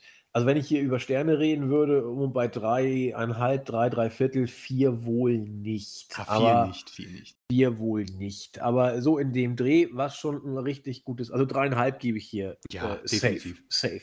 Und das ist schon ein starkes Match. Und das hätte ich nie erwartet von, von äh, den beiden. Ähm, Bobby Lashley sehe ich alles genau wie du. Charisma ist nicht seine große Stärke, aber äh, MVP scheint ihm da richtig gut zu tun, weil die Storyline ist, dass er noch nie so fokussiert war, seit er MVP an seiner Seite hat. Lana war der falsche Einfluss, hat ihn jetzt ja auch den Titel gekostet und so weiter und so fort. Das ist zum ersten Mal bei WWE, dass ich bei Lashley eine Entwicklung sehe, dass ich bei Lashley sehe, dass, dass sich etwas tut, dass er tatsächlich das auch umsetzt, was seine Facial Expressions angeht. Ich wiederhole mich da jetzt gerade. Äh, ob das auf Sicht äh, ihn zu höheren Sphären führt äh, oder das ein Strohfeuer ist, das muss ich mal abwarten. Vielleicht äh, habe ich mich auch da so ein bisschen getäuscht, aber aus meiner Sicht war da äh, eine deutliche Verbesserung bei Lashleys Präsenz auch schon zu spüren. Und McIntyre unterstreibe ich äh, genau das, was du gesagt hast. Äh, wir haben damals 2015 und 16, auch noch 17, sehr ausführlich immer darüber gesprochen, dass Roman Reigns nicht äh, der Typ ist, nicht das Face der Company ist. Und äh, haben ihn mit Cena verglichen, haben natürlich auch Vergleiche völlig abwegig zu Hulk Hogan und so weiter teilweise gebracht, äh, die natürlich vorne und hinten nicht passen. Aber wenn du Reigns und McIntyre vergleichst, dann ist da Reigns doch ein Stück weit vorne. Und der Grund, warum da geht es gar nicht um die In-Ring-Fähigkeiten zwingend. Die spielen natürlich auch eine große Rolle. Aber Cena war kein schlechter Worker, Reigns ist kein schlechter Worker und McIntyre beileibe nun auch nicht. Ähm, daran wird es bei keinem von denen irgendwie entscheidend drauf angekommen sein. Äh, man kann es so sagen, entweder du hast es oder du hast es nicht. Und du hast es sehr schön gesagt. Ähm, ich weiß nicht, ob McIntyre, das heißt, ich bin mir sogar ziemlich sicher, dass ich es weiß, aber wissen tut man es nicht. Aber ich bin mir relativ sicher, genau wie du, dass McIntyre nicht derjenige ist, der für volle Arenen sorgt. Die Frage ist, ob WWE das will. Weiß ich ehrlich gesagt nicht. Denn Bertie Vogt hat immer früher gesagt, der Star ist die Mannschaft und bei WWE heißt es, der Star ist der Vince oder der Star ist die Company sozusagen. Äh, deswegen ist ja auch dieses 50-50 oder 0815 Booking auch zu erklären weil Vince will, dass der Star das WWE-Banner ist. Die Leute sollen zu einer WWE-Show gehen. Sie sollen da viel äh, Brimborium erleben, viel Stimmung, viel Show, viel Action, viel Sports Entertainment. Sie sollen zu einer WWE-Show gehen. Sie sollen nicht äh, eine Show sich angucken, eine Wrestling-Show, wo Hulk Hogan der Star ist oder wo John Cena der Star ist oder wo äh, keine Ahnung, wer der Star ist. In unserem Fall Joe McIntyre. Das will Vince gar nicht. Vince will, dass alle Stars sind, alles WWE-Superstars. Äh, wenn du einen hast, den du besonders äh, herausstellen kannst und noch ein paar mehr Tickets verkaufen kannst, umso besser. Aber bitte alles unter dem WWE-Banner. Deswegen ist Joe McIntyre vielleicht für Vince gerade sogar der ideale Champion. Vielleicht auch nicht, weil du in Zeiten, wo es ja ratingtechnisch äh, nicht wirklich gut läuft, auch wenn es bei Raw ein bisschen bergauf gegangen ist diese Woche. Vielleicht brauchst du da wieder so einen Go-To-Guy, der den Unterschied macht. So ein Michael Jordan im Basketball oder so ein Hulk Hogan im, im Wrestling oder so ein The Rock. Alle paar Jubeljahre kommen ja solche Leute. Vielleicht braucht Vince den jetzt gerade. Vielleicht will er ihn jetzt gerade auch überhaupt nicht haben. Man weiß es nicht. Aber, und ich glaube, da kann man sich einig sein, äh, so ein Typ, wie er alle zehn Jahre auftaucht, ist McIntyre sicherlich nicht. Und deswegen muss man mal abwarten, wie es da weitergeht. Ich bin sehr gespannt, wenn Zuschauer in der Arena sein werden. Also ich glaube, dass da wohlwollende Pops kommen werden, aber äh, du wirst da keine äh, The Rock Fanreaktion bekommen. Da äh, liege ich immer aus dem Fenster. Okay. Kommen wir zu zwei interessanten Sachen. Einmal das cineastische Segment zwischen den Street Profits und den Viking Raiders und dann dem Greatest Wrestling Match aller Zeiten. Erstmal Street Profits brawlen sich mit den Viking Raiders. Ja, was soll ich sagen? Viel ist dazu gesagt worden. Viele haben es in der Luft zerrissen. Viele fanden es innovativ, viele fanden es großartig, viele fanden es zum Kotzen. Mich hat es schlicht kalt gelassen. Also, äh, für mich war Cena gegen Wyatt, das war für mich ein Stück weit innovativ. Das war neu. Stadium Stampede war für mich äh, unglaublich erfrischend, unterhaltend, selbst parodierend. Äh, auch das war ein Stück weit neu. Ein paar Jahre später, früher, also ein paar Jahre zurück, äh, Total Deletion, das war innovativ, das war neu. Das hier war wie der Versuch, alles zusammenzuwürfeln und mit B-Movie-Elementen oder anderen Zitaten oder homagemäßigen Anspielungen aus Filmklassikern zu garnieren. Die, äh, die Motorradgang, ob das jetzt so, so ein bisschen so Bruce Lee-Verarsche war, nicht von ungefähr hat man ja Akira, Akira Tozawa da eingesetzt, weiß ich nicht. Äh, Viele haben sich über, diese, über den Drachenschwanz im Müllcontainer aufgeregt. Ich habe jetzt mal bei unserer Startseite und im Board geguckt und ich weiß, für mich war das eindeutig, worauf da angespielt wurde. Ich, habe ich aber nirgends gelesen. Äh, bin ich der Einzige, der das so, der das erkannt hat, oder habe ich nur viele Kommentare nicht gesehen? Für mich war das eindeutig ein Bezug auf Star Wars, den ersten Teil, wo Chewie, Solo, Leia und Skywalker ähm, im, also Teil, manchen vierten Teil, da ging es ja los, 1977, glaube ich, wo sie da in dieser Müllpresse sich befinden und dann da auch dieser komische Schwanz von diesem Fabelwesen ist, das nachher, ich weiß gar nicht, Luke oder Solo da unter Wasser zieht oder so. War für mich eine eindeutige Star Wars-Anspielung. Übrigens nicht die einzige, als äh, Ivar dann mit seiner Superkraft die äh, Landkeule oder was das da war, äh, rübergebeamt hat. Auch das war eindeutig Star Wars. Also, ähm, weiß nicht, haben das viele geschrieben und ich habe es noch, nicht, noch nicht wahrgenommen oder bin ich der Einzige, der es erkannt hat? Ich weiß es nicht. Also, da gab es viele äh, Filmklassiker oder B-Movie-Anspielungen die man auch als solche erkennen konnte. Besonders viel bei Spencer und Terence Hill, obwohl die kennt ja in Amerika keinen Schwanz. Äh, ja, aber ich fand es auch, auch nicht witzig, ich fand es nicht innovativ. Es war, ich wusste auch stellenweise, was kommt. Stellenweise konnte man sich überhaupt keinen Reim drauf machen, da wusste man auch nicht, was kommt. Also, wie gesagt, ich habe da auch keine große Meinung zu. Ich will es auch nicht auf, auf Krampf jetzt irgendwie aufplustern, weil genau darum geht es ja, WWE, dass man darüber spricht. Was ich aber sagen kann, äh, dass hier kontinuierliche, Story, äh, kontinuierliche Storytelling betrieben wird, denn die Story zog sich im Vorfeld schon wie ein roter Faden durch die Show. Es war beim Pay-Per-View und man hat bei Raw wieder drauf aufgebaut. Und ob man es gut oder schlecht findet, mir gibt es nichts, ja. Aber äh, das muss man WWE schon zugute halten, ich weiß nicht, ob das jetzt auch da liegt, dass das äh, Heyman jetzt weg ist und wir jetzt wieder äh, neue Besen kehren, gut, zumindest für zwei, drei Shows, und nach dem Motto, dass da durch den neuen äh, Writer ein bisschen Frische reingekommen ist.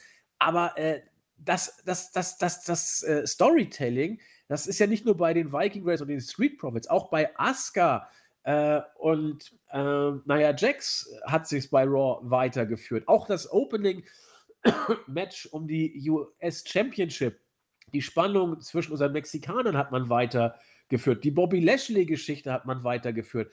Also da ist ja tatsächlich mal so eine Art Kontinuität mittlerweile drin. Und das muss ich dann hier eben auch bei den Street Profits und Viking Raiders entsprechend positiv hervorheben. Das Segment selbst, ja, da äh, bin ich sehr auf Christian jetzt gespannt. Äh, ich habe ja ein bisschen was dazu gesagt. Ja, also das Interessante für mich war, ich habe äh, den Pay-Per-View, wie gesagt, äh, im Real Life gesehen. und mir ist durch die Notifications, äh, sei es äh, WhatsApp oder äh, Twitter, aufgefallen, dass wohl das äh, Tag Team Match oder dieses cineastische Match für sehr viel ja, Unruhen gesorgt hat. Ähm, ich muss sagen, die ersten paar Kommentare, die ich gelesen habe, waren wirklich erschreckend. Also da wurde das komplett zerrissen. Ich habe mir natürlich nicht alles angesehen. Ich wollte das äh, auf mich zukommen lassen, weil anscheinend ist da was passiert. Weil angekündigt war das ja als normales Raw Tag Team Championship Match, glaube ich. Und ja, äh, auf einmal nach dem WWE Championship Match ist man halt ja, backstage und die beiden Teams prügeln sich auf einmal. Und ja, äh, wie du schon gesagt hast, Storyline-Bezug. Man kann das jetzt gut finden. Äh, ich meine, einer von denen wurde auf den Wagen von Strowman geworfen und jeder weiß, bei SmackDown wurde dieser Wagen ja kaputt gemacht und jetzt wurde er repariert und jetzt wurde er wieder kaputt gemacht. Und dann ging es los. Du hast es wunderbar alles äh, geschildert. Ich meine, ich habe schon gelesen, ja, die fliegende Lammkeule, was soll das WWE? Ja, es ist auch nicht meins, aber habe da schon Verständnis dafür, weil gut, ich meine, wir haben jetzt auch das Stadium Stampede angesprochen, dass Matt Hardy sein Gimmick und seine Kleidung verändert, äh, nur weil er unter Wasser gehalten wird. Zählt jetzt auch nicht jeden Tag. Ja? Und deswegen muss ich auch hier sagen, ich, ich, ich fand es jetzt nicht, das war nicht meins. Da fand ich Stadium Stampede wahrscheinlich um zehnmal besser. Aber das habe ich schon in der Review zum besagten Paper gesagt, warum das so ist. Das hier es ist nicht mein Humor, es ist nicht, man wird nicht belohnt für eine, für die Investierung einer, seiner Zeit für diese vier Charaktere. Und das ist, finde ich, bei Matt Hardy anders. Aber da möchte ich jetzt nicht drauf eingehen. Ja, Akira Tozawa mit einer Ninja Motor Roller Band äh, oder Gang vielmehr, die sich ihnen entgegenstellen und die vier müssen jetzt als Team arbeiten, obwohl sie die letzten Wochen in diversen äh, Bewerben gegeneinander angetreten sind. Ähm, ich weiß nicht, äh, I war, glaube ich, der äh, Womanizer und ja, die beiden Teams, man muss sagen, ist eine langfristige Storyline, wo man ein bisschen vergisst, dass es hier die Raw Tag Team Champions sind äh, mit den Street Profits und ja, ich habe mir dann den Tweet auch gesehen von FDR, also äh, Cash Wheeler und Dex Harwood, dadurch angedeutet haben, dass dies der Grund ist, dass sie WWE verlassen haben. Ja, äh, Tag Team Division in WWE, ja, ist seit mehreren Jahren, möchte ich sagen, sowieso schon hinüber. Und das hier kann man jetzt natürlich zusammenfassen als die absolute Beerdigung, ja. Wird Ansichtssache sein. Deswegen finde ich eigentlich auch nicht so schlecht den Ansatz, wo ich sage, ich gebe hier auch keine Meinung weil persönlich war es nicht meins, aber es ist definitiv ein Versuch von WWE. Und das kann man ihnen schon mal definitiv positiv anrechnen lassen. Ich zum Beispiel, ich fand es kreativer als äh, das Money in the Bank. Definitiv kreativer. Und da stellt sich natürlich die Frage, wer dahinter steckt. Ich meine, die Geschichte mit Paul Heyman ist ja jetzt klar, ist nicht mehr der Kreative so bei Raw. Bruce Pritchard ist jetzt an seiner Stelle. Ähm, es sind auch natürlich im Internet äh, die Paarungen. Boneyard Match war wohl eher die NXT Crew, was ich so mitbekommen habe. Und Firefly Funhouse Match war wohl eher die Main Roster Crew in Anführungszeichen. Und ich fand beides jetzt nicht so schlecht, aber das hier war einfach nicht so meins. Also das Lammkeulen herumfliegen und Motorradgangs aller Ninjas aufkreuzen und die dann im äh, Müll landen, ja, also kreativ definitiv. Mich hat es nicht angesprochen. Einfach, weil ich beide Teams, mich kann mit beiden Teams nichts anfangen. Es sind für mich komplett belanglose vier Männer.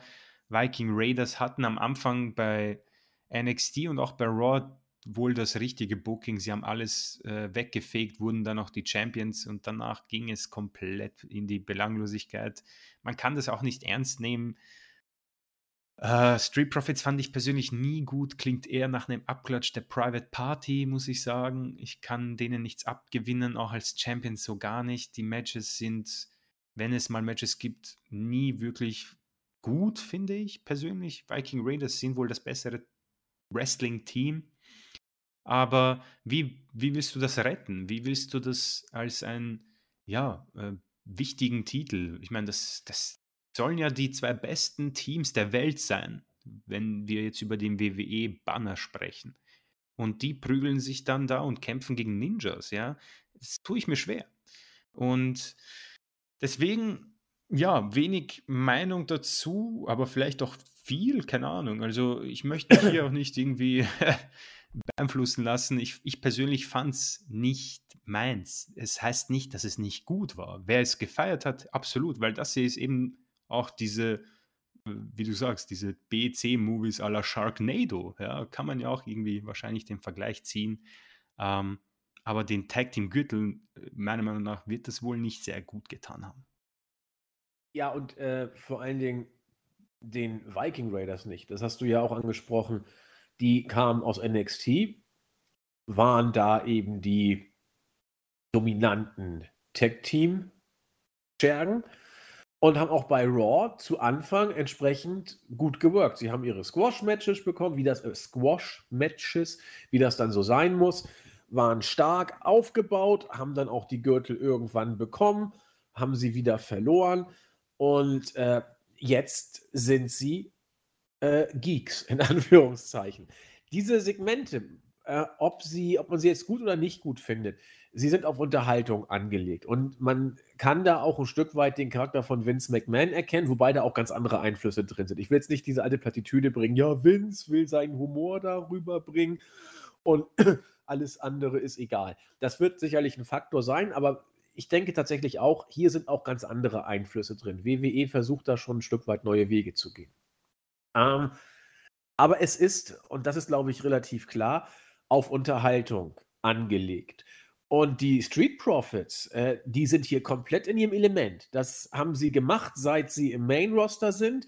Das ist der Grund, warum Vince ein Narren an äh, ihnen gefressen hat, warum er sie immer noch pusht, auch wenn sie wrestlerisch, äh, wie gesagt, wenn sie mal ein Match haben, okay, aber so viele Matches haben sie ja gar nicht. Äh, sind jetzt Champions, aber eigentlich sind sie in dem Element, in dem sie immer waren. Äh, sie kommen auf ihre Kosten, spielen ihre Stärken aus, indem sie viel rumfaseln, merkwürdige Gesichtsausdrücke zeigen und irgendwelche Wortspiele raushauen. Das ist das, was sie können, das ist ihr Ding. Und die Viking Raiders sind da jetzt, sag ich mal, der komplette äh, Gegenpart. Und deswegen mag das auch in dieser Storyline auch ganz gut funktionieren.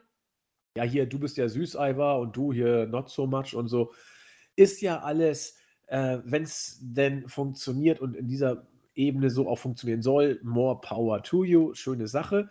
Aber wenn hier irgendwas äh, geschwächt rausgeht, dann definitiv die Viking Raiders, weil die kannst du nach dieser, äh, ja, entweder sie gehen durch die Decke als die knuddeligen Wikinger-Freaks von nebenan, äh, oder sie versauern in der Midcard. Und wie gesagt, wir haben hier mit Hansen einen der äh, besten Tag-Team-Worker aus der Indie-Szene. Das darf man ja alles nicht vergessen. Der war ja, der, der, der ist so gut, Hansen. Äh, nur mittlerweile äh, ist er da auch eben so ein kleiner Wikinger-Clown. Und äh, da kann ich schon FTA verstehen, dass sie sagen, okay, solche Sachen sind der Grund, warum wir es äh, bei WWE nicht mehr ausgehalten haben. Denn auch das ist kein Geheimnis, wenn die gewollt hätten, äh, der WWE hätte die äh, definitiv an sich gebunden. Das, äh, da kannst du davon ausgehen, aus Prinzip schon. Ähm, die werden schon gewusst haben, warum sie da unbedingt weg wollten. Gut. Jo, so viel also zu dem Segment, über das viel geredet wurde im Internet.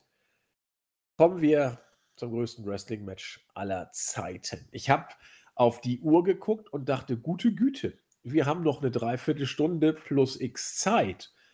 Kommt da etwa noch ein anderes Match? Wird da irgendwie groß was erzählt werden? Keine Ahnung. Nö, die Entrances kamen und dann wurde es ein bisschen spooky, weil wir haben Howard Finkel gehört der äh, Madison Square Garden mäßig, man hat dann dieses Mikrofon dann auch gesehen, die beiden nochmal ansagte. Und dann hat man immer Zuschauerreaktion wahrgenommen bei bestimmten Bumps, bei bestimmten Moves und solche Geschichten. Also hier sollte dann so der Eindruck erweckt werden, wir wären im Garden oder in einer großen Arena und so weiter und so fort. Man hat das gemacht, um das Match so ein bisschen aufzupeppen und dem Ganzen eine gewisse Würde und Würze zu geben. Und dann dachte ich, wollen wir noch mal gucken, was Opa Edge und Schlaftablette Orton so zeigen. Man hat von der Matchgeschichte das Beste gemacht, was man hätte machen können. Man hat ein konservatives, klassisches Wrestling-Match erzählt. Wenn Randy Orton irgendwas kann, dann diese Art des Matches. Sehr konservativ, bisschen Technik, Moves aneinandergereiht, mal ein paar Hommages, ein paar Moves von den anderen geklaut. Ich glaube, den Rock Bottom haben wir gesehen, den Pedigree, die Three Amigos, was wir da alles so gesehen haben. Hatten viele gut, ich fand es eigentlich eher langweilig. Also hat mich jetzt nicht gekickt, aber ist Geschmackssache. Und dachte, Mensch, Mensch, zwar locker eine Viertelstunde zu lang, aber intensiv geworkt, gut in Schuss, alle beide. Orton sah blendend aus. Ähm, die Matchgeschichte fand ich auch ganz, ganz gut. Auch hier haben, haben Cole und Konsorten mal nicht versagt, sondern, wie ich finde, recht das Match auch unterstützt mit ihren Kommentaren. Das war ein gut geführtes, stellenweise sogar starkes Wrestling-Match. Ich habe auch gedacht, dass das Ding dann fertig war. Da kannst du vier Sterne locker geben. Also, das war mein Gedanke. Die haben delivered. Und dann habe ich erst, weil ich echt beruflich so viel zu tun hatte, ich hatte also gar nicht so richtig äh, ein, zwei Tage vorher mich noch irgendwie um News oder so gekümmert, gar nichts mitbekommen. Und dann habe ich auch erst mitbekommen, dass das Match getaped war. Also, getaped ist das falsche Wort. Ähm, so wie ich es jetzt verstanden habe, gab es wohl äh, entweder mehrere Versionen des Matches, das muss ich nochmal verifizieren, vielleicht weißt du es auch besser, mehrere Versionen oder eine Version, wo die Spots immer und immer wieder, wenn bestimmte Moves nicht so saßen, wie man es gerne hätte, äh, immer und immer wiederholt worden. Letzteres. Das, letzteres, okay, dann war es die letztere Variante. Und das ist ein Aspekt, an dem ich mich sehr gestört habe. Sehr gestört. Ähm, und ich möchte auch sagen, warum. Ähm, wenn ich cineastische Matches oder Segmente sehe, dann sehe ich cineastische Matches oder Segmente. Ich würde ein Stadium Stampede Match niemals als echtes Wrestling Match bezeichnen. Ich würde äh, Total oder Final Deletion nie als wirkliches Wrestling Match bezeichnen. Ich würde das Boneyard Match oder das Firefly Funhouse Match oder auch das Money in the Bank Ladder Match nie als wirkliche Wrestling Matches bezeichnen. Das sind cineastische Segmente mit eben mit vielen Filmelementen, die äh, in einem Wrestling Background eingebettet sind in Anführungszeichen. Da parodiert sich Wrestling ein Stück weit, da nimmt man sich auf die Schippe, da äh, geht es um Unterhaltung und das klappt mal gut, mal weniger und es liegt vor allen Dingen häufig im Auge des Betrachters. Ich habe mit diesen cineastischen Sachen absolut kein Problem. Ähm, ich finde die super und äh, jeder mag dazu seine Meinung haben. Gerade in Zeiten von Corona kann ich das als Bereicherung äh, sehen und verstehen und sehe auch bei allen, die das gut finden, äh, den Hintergrund. Ich finde das auch gut. Ich, nur das Bodyguard-Match hat mir relativ wenig gegeben, aber bei allen anderen Sachen äh, fand ich es eigentlich immer erfrischend und, und unterhaltend. Aber da wollte man eben kein Wrestling-Match zeigen, sondern ein cineastisches Segment. Wo ich Probleme habe, äh, ist, wenn man ein Wrestling-Match als Wrestling-Match darstellt, es aber kein echtes Wrestling-Match ist so eine Art Mischung zwischen einem echten Wrestling-Match, so wie ich es bezeichne, und einem cineastischen Segment. So kam dieses hier rüber. So fast weder Fisch noch Fleisch oder äh, elegantes äh, vor sich hin schwimmen im Schwimmerbecken, aber mit Schwimmflügeln um, so nach dem Motto. Ich kann auch jeden verstehen, der sagt, nö, ist doch gar nicht so schlimm. Wir haben jetzt Corona-Zeiten und da kann man doch auch solche Sachen mal äh, einbringen. Und wenn das Match dadurch flüssiger wirkt und besser, warum nicht?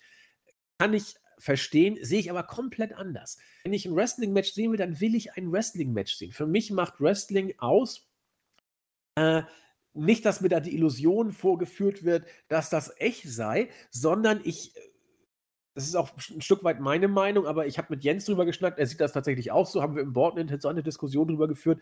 Für mich macht Wrestling als sportliche Kunstform ja gerade das aus, dass du äh, zwischen 15 und 40 Minuten, je nachdem, wie lange ein Match eben geht, diese Choreografie und die Umsetzung so hinbekommst, dass du es in einem Take live durchbringst, am besten ohne Botches und dann teilweise gehst du auch in the Zone und, und kommst in den Bereich, wo du die Sterne berühren darfst, wenn alles perfekt läuft. So das perfekte Wrestling-Match, so nach dem Motto. Das ist für mich die Magie, die Wrestling noch ausmacht. Es ist nicht, dass ich äh, möglichst viele äh, tolle Spots oder Moves sehen will, so, so wie bei Shane, irgendwelche Stunts aneinandergereiht und möglichst spektakulär und mir auch zusammengeschnitten. Das interessiert mich nicht. Ich möchte ein Wrestling-Match, wo ich äh, die Kunst anerkenne, in Anführungszeichen, die zwei oder vier oder was ich wie viele Worker in einem Ring zeigen, fehlerfrei dieses Match runterzuspielen, äh, Risiken einzugehen, große Risiken einzugehen und am Ende sich daran messen lassen, haben wir es gut hingekriegt oder nicht. Und das gab es bei diesem Match eben nicht. Und deswegen hat es bei mir persönlich viel von seinem guten Eindruck eingebüßt. Es ist für mich auch kein Match. Ich gebe auch keine Sterne, weil es kein richtiges Match war. Und deswegen sage ich schade, denn sie hätten es, glaube ich, sogar gekonnt. Also, das, was ich gesehen habe, das, das war ja hochprofessionell. Aber deswegen für mich persönlich sehr fader Beigeschmack. Alle, die es feiern, will ich nicht äh, irgendwie Wasser in den Wein gießen. Soll, soll sich jeder freuen, klar. Aber für mich leider ein großer Wermutstropfen. Bin mal gespannt, wie Christian es gesehen hat. Ähm, ja, das wird, äh, ich hoffe, ich werde alles unterkriegen, was ich mir vorgenommen habe, weil du hast äh, jetzt schon ein paar Sachen genannt, die ich genauso gesagt hätte. Als erstes, von mir gibt es auch keine Sternewertung. Ähm, werde jetzt versuchen, das zu erläutern. Äh, zunächst einmal, Greatest Wrestling Match Ever ist natürlich äh, sehr spannend, warum die WWE das so gewählt hat. Also ich habe, glaube ich, beim Wrestling Observer mal gesehen oder gelesen, dass wohl etwas für Saudi-Arabien vielleicht geplant war unter diesem Banner, damit man das dem Prinzen verkaufen kann. Das fiel dann ins Wasser und man wollte es für den SummerSlam, glaube ich, nehmen. Aber dadurch, dass Backlash irgendwie so komplett ohne Stars war, äh, hat man es hier vorgezogen wohl. Und da beginnt wohl auch das Problem. Greatest Wrestling Match ever ist sowieso für jeden was anderes. Und da hat man sich, glaube ich, selbst ins Bein geschossen. Bevor jetzt irgendwie alle rumragen, Respekt an Orton und Edge. Die haben geackert für auch der, das Alter von Edge ähm, und Orton ist jetzt auch nicht mehr der Jüngste. Das war wahrscheinlich eine absolut anstrengende Geschichte, weil das wohl nicht in einem runtergegangen ist. Was heißt nicht, es ist nicht in einem runtergegangen. Ähm, das heißt, bevor ich weitermache, mir hat es so, wie es war, absolut gefallen. Ich habe es gefeiert, mir hat es gefallen, passt. So, wenn sie dieses Match als Singles-Match ankündigen, ohne Greatest Wrestling Match sagen, Orton Edge wird bei Backlash stattfinden, fertig. Und, wie du schon sagst, wenn es live stattfindet und ich sage dir, dass sie es hätten schaffen können, das hast du auch gesagt, richtig, hätten sie, locker. Weil so, so, ja, langweilig wohl Orten Matches sind, er hatte hier richtig Bock. Man merkt schon einen großen Unterschied und das habe ich, ich glaube, wiederhole mich. Wenn Orton Bock hat, werden das gute Matches und hier wollte er. Wahrscheinlich wird das in der restlichen Karriere von ihm nicht mehr, aber hier wollte er und Edge kennen wir, ja. Ähm, ein wahrscheinlich nicht der Fünf-Sterne-Gott, wie wir es bei NXT wohl haben, aber ein Mann, wo es denkwürdige Matches gab schon und dieses wird wohl irgendwo auch dazuzählen. Wenn du es jetzt live bringst ohne der Greatest Wrestling Match, dann gebe ich diesem Match 5 Sterne. Einfach, weil mir das wirklich gefallen hat. Ja? Und da gehört auch nicht viel dazu. Da gab es jetzt auch nicht diese ihren Spots. Es war ein Classic Wrestling Match, vielleicht 10 Minuten zu lang. Was heißt vielleicht? Es war 10 Minuten zu lang, sage ich. Äh, gibt dem 35 Minuten. Und da kannst du auch meinetwegen diese äh, Finisher äh, zeigen. Gut, äh, Pedigrees und Brock Bottoms. Muss nicht sein. War eine nette Anekdote wohl auch für Ortons Evolution und so weiter. Ähm, das war, was jetzt natürlich das Problem ist, es wurde, glaube ich, wie du es erwähnt hast, es, sie sind es einmal durchgegangen und dann wurden Sachen nochmal gemacht und so auch dieser ähm, AKO, als Edge vom Turnbuckle gesprungen ist, da kam dann auch wohl der Torn Triceps bei Edge, da hat er sich wohl verletzt im Retake, weil einfach ein 46-Jähriger wohl ähm, nicht zwei Stunden, drei Stunden lang Matches worken und tapen kann. Interessant wird wohl auch gewesen sein äh, mit dem Blut von Orten. Äh, war wohl nicht geplant, gehe ich mal nicht davon aus. Bladen ist ja verboten, ähm, weil er ja dann relativ schnell aufgehört hat zu bluten, aber es ist wohl Fakt, dass es einmal durchging und dann wurde es neu getaped. Das heißt, da hat man wohl irgendwie dran was gebastelt. Ähm, deswegen auch keine Sterne welchem WWE Main Roster Match ich fünf Sterne das letzte Mal wohl gegeben hätte, wäre Cena gegen Punk bei Money in the Bank einfach, weil es eben diese Craft ist, wie du gesprochen hast, dass man dieses Match auf die Beine stellt. Und Cena und Punk hatten damals bei Money in the Bank auch ein, zwei Unstimmigkeiten.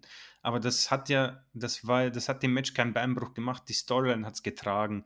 Äh, die Fans natürlich haben es getragen und Cena und Punk mit ihrer, mit ihrer großartigen äh, Show. Das hat mir gefallen, deswegen gibt es fünf Sterne dafür. Und auch für WrestleMania 25 zwischen Taker und Shawn Michaels gebe ich fünf Sterne, wo viele nicht die fünf Sterne geben. Einfach weil es für mich passt. Und hier hätte ich es auch gegeben. Aber es ist halt dann irgendwo, wo du sagst, mit diesen Sternen auch von Melzer, äh, wo, wo ich es sehr schwierig empfinde, äh, zum Beispiel ein Bret Hart oder die Kollegen von äh, den 60ern vielleicht, 50ern, äh, die hatten nicht diesen Vorteil eines Retapes, ja, wo du sagst, okay, Leute, macht's einfach und wir können dann alles Mögliche kaschieren, ja. Und das ist halt dann schon ein großer Unterschied. Und da gebe ich dir dann auch recht, dass man das nicht mit Sternen äh, bewerten kann und es irgendwo auch ein Faderbeigeschmack ist, weil du halt eben gute Worker drin hast. Ich meine, wir reden hier von Edge und Orten. Mag man sagen, was man will über beide. Ähm, ich brauche Orten nicht im Main Event, jetzt jede Woche, aber die können es. Und ich finde schade, dass man das nicht genutzt hat. Ähm, interessant auch diese Fans-Einspieler-Geschichte. Ich habe vom Fußball jetzt, um kurz abzuschweifen, ich habe mir deutsche Bundesliga angeschaut, ohne Fan-Ein, Fangesänge oder diese Töne. Und ich habe äh, die spanische äh, Liga gesehen, dort haben sie diese Einspieler. Und ich persönlich finde, das eine und das andere hat so seine Vorteile. Also man ist, glaube ich, sogar besser drin, wenn man irgendwie diese Einspieler wohl bekommt. Zumindest muss ich sagen, hat es mir im Fußball und auch hier gut getan. Hat mir persönlich geholfen, ist aber auch hier eine Ansichtssache. Beim Fußball ist wahrscheinlich auch interessant, wenn du irgendwie hörst, was die so untereinander rufen. Meistens versteht man sowieso nicht, aber äh, ich glaube, dass das diesem Match geholfen hat. Aber auch hier wieder eine Hilfe. Und wenn du dann zum Beispiel diesen äh, ja, Botch von Jax gegen Lynch nimmst, wo Lynch die Nase gebrochen wurde, äh, wenn du das rausstreichst und äh, rausnimmst, wenn das eine getapte Raw-Show gewesen wäre, glaube ich, hätten wir Lynch in dieser Form nicht bekommen. Definitiv Sehr nicht. Sehr schön, sehr schöner Beitrag. Ja. Manchmal kommt over, was du nicht planst. Bei WWE ja sowieso gefühlt äh, fast immer, was du nicht planst. Und das äh, unterstreiche ich, genau was du gesagt hast. Ja, das genau. wäre so nie passiert. Und äh, deswegen mm, ist es schade, dass man bei WWE wohl, ich meine, wahrscheinlich ist es nicht, ich gehe mal nicht davon aus, dass sie ihnen nicht geglaubt haben oder getraut haben. Es war wohl dieser Druck, den man sich selbst geschaffen hat. Wir brauchen das beste Wrestling-Match, Leute. Also nehmen wir das auf und äh, nehmt euch die Zeit, die wir brauchen. Wir machen das alles neu und neu und neu. Dabei wäre der einfachere Weg gewesen. Ich meine, wenn Orten unabsichtlich anfängt zu bluten, okay, sei es drum. Ähm, schickt den rein, wisch es weg und passt. Oder wenn dieser AKO hat ihnen wohl beim ersten Mal nicht gefallen. Ich persönlich fand ihn auch im jetzigen Match, ich fand ihn nicht so besonders. Das heißt, nimm den vielleicht sogar raus, musst du, dass solche Sachen, diese AKOs, die kannst du ja schon riechen, muss ich sagen. Ähm, und das Letzte, was ich noch dazu sagen wollen würde, ist wohl auch dieser Aspekt, dass der dazu kommt, wenn du jetzt quasi ein äh, Smart Mark bist oder ein Mark. Ich weiß nicht, ähm, ob das eine Rolle spielt, wo du sagst, okay, ich lasse mich komplett ein auf diese Sache und ähm, weiß nicht, dass es getaped wurde. Ja. Und ob das eine Rolle spielt, vielleicht, keine Ahnung. Unterm Strich, und das ist jetzt wichtig, hat es mir gefallen. Ähm, ob es jetzt für manche ein Match war oder cineastisch, sei es drum. Für mich war es wohl eher die cineastische Sache. Aber nichtsdestotrotz hat mir das gut gefallen. Es hat ähm, einfach gezeigt, irgendwo ein bisschen, ja, Wrestling-Art wohl. Äh, die beiden haben Oldschool ausgepackt, der Ref hat Oldschool ausgepackt. Ähm, man hat sich darauf eingestellt, man hat uns was geliefert, äh, was nicht schlecht war. Deswegen sehe ich das durchaus positiv.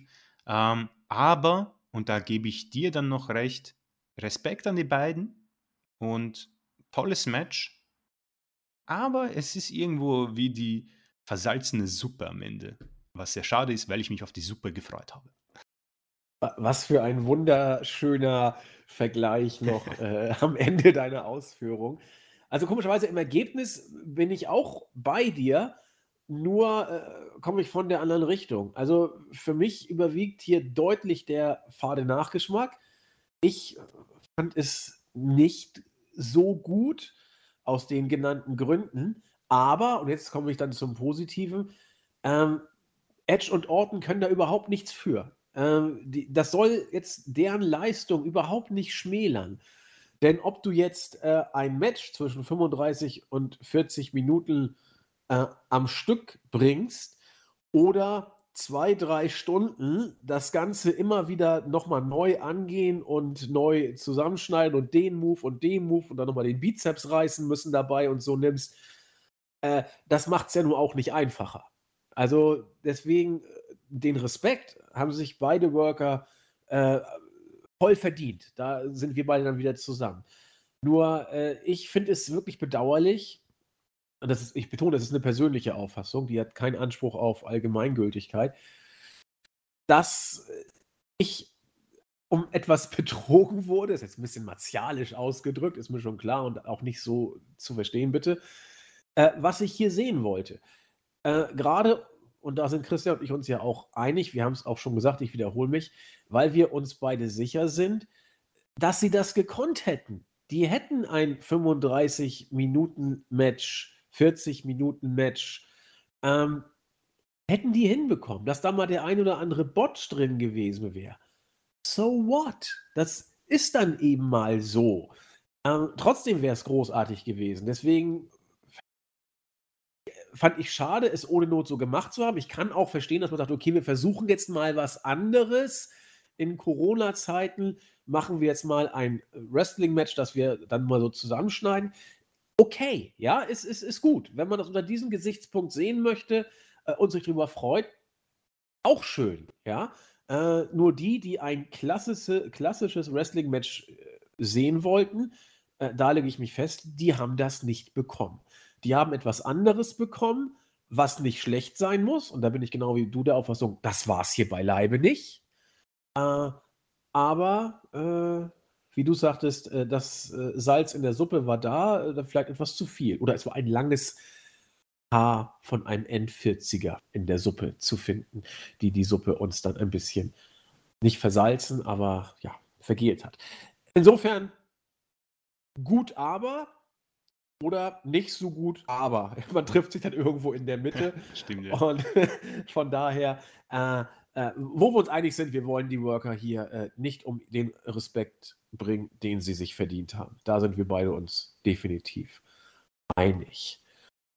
Boah, haben wir es durch, Christian. Eigentlich über ein Pay-Per-View, der gar nicht so viel äh, Gesprächsstoff zu äh, bieten schien, haben wir dann doch wieder ein, dreiviertel Stunde Gelaber. Ja, vor allem, ich erinnere mich, äh, nach der NXT-Review hast du ja gesagt, und da habe ich dir zugestimmt, die Matchcard bot das Potenzial für den schlechtesten Pay-per-View seit langer Zeit, beziehungsweise fast aller Zeiten. Ähm, und ich muss ehrlich sagen, jetzt noch, ich, nachdem wir darüber geredet haben, finde ich ihn sogar noch besser, als nachdem ich ihn gesehen habe, muss ich sagen. Äh, aber wahrscheinlich spielt hier auch die Rolle, ich habe mir absolut null erwartet, ähm, bis auf den Main Event vielleicht. Ähm, und habe eigentlich gutes Wrestling gesehen und eine solide Show. Ich sag's mal so, wer sie verpasst hat, äh, ist jetzt nicht so, als würde ich sagen, oh Gott, wie konntest du das verpassen? Siehst die sofort an. Nee, das nicht, aber äh, positive Überraschung all round mit einem klaren Lowlight für mich und zwei Sachen, wo man diskutieren kann bezüglich ähm, dem Tag Team äh, synastischen Geschehen und dem Greatest Wrestling Match of all time. Ähm, ich, ich stoße ins gleiche Horn. Den Pay-per-View muss man sich definitiv nicht angucken, wenn man ihn nicht gesehen hat. Wenn man ihn aber gesehen hat, so wie wir beide, wurde man tatsächlich stellenweise positiv überrascht.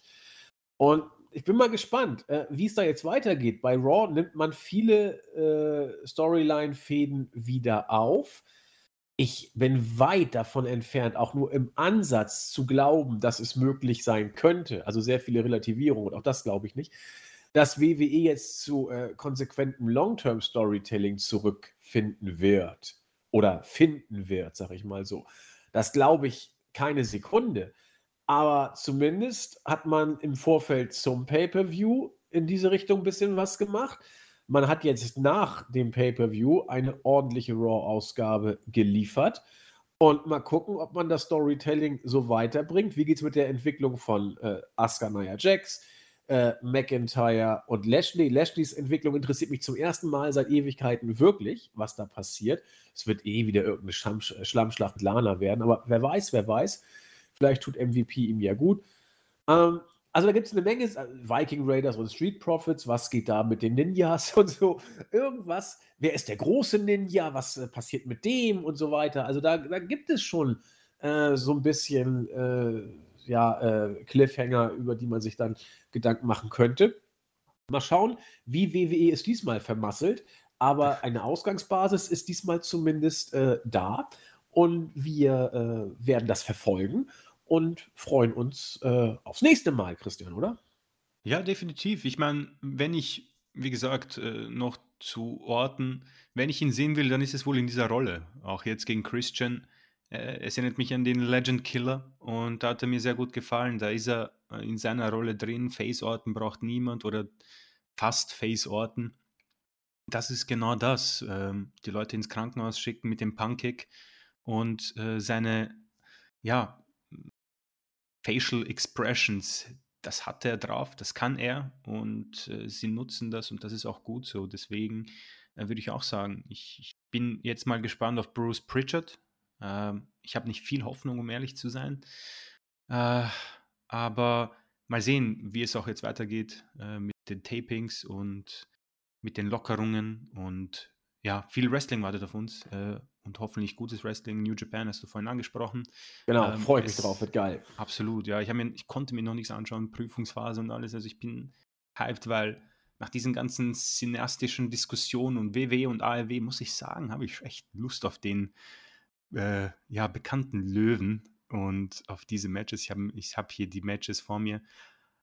Darauf habe ich Bock. Einfach Wrestling nicht mehr diese Diskussion, äh, wer macht's besser, wer kann es nicht, wer will es, wer macht es. Und äh, das brauche ich nach diesem ja doch sehr anstrengenden Monat. sehr, sehr schön gesagt. Ja, und auch ein kleines, wirklich ein kleines Detail. Es ist nur ein Detail und vielleicht äh, steckt aber doch etwas mehr drin. Äh, in den letzten Jahren kamen die Legenden in die Show und haben irgendein Mist erzählt. Ja, geskriptete Scheiße, bla bla bla bla bla. Oder sie haben irgendeinen Film vorgestellt, wenn The Rock mal wieder da war. Oder äh, Steve Austin hat irgendwas anderes von sich promotet oder irgendein Mist. Jetzt kommt Opa Rick und wird in die Storyline eingebaut haut ein Low Blow raus. Fand ich, das, das ist jetzt nicht die Offenbarung, Gott bewahre. Aber er ist Gegenstand der Storyline. Er hat sogar eine Vergangenheit mit Evolution sozusagen, mit, mit äh, Randy Orton und, und Rick, der jetzt ja so, man ist ja quasi um jeden Tag froh, den er noch unter uns weilt, weil der, so fit ist er ja auch nicht mehr. Und dann haut er da diesen Low Blow raus gegen, gegen Christian. Wie gesagt, nur ein kleines Detail, aber äh, vielleicht, vielleicht mal gucken, wann dieses Strohfeuer wieder von einem Mit-70er ausgetreten wird. Wir werden darüber natürlich berichten. In diesem Sinne, wenn ihr Bock habt, schaut in den New Japan Cup rein. Ich werde mir, wenn alles glatt geht, heute noch Suzuki gegen äh, Nagata, Nakata angucken und natürlich äh, das Ishii-Match werde ich mir nicht entgehen lassen, soll wohl richtig gut gewesen sein.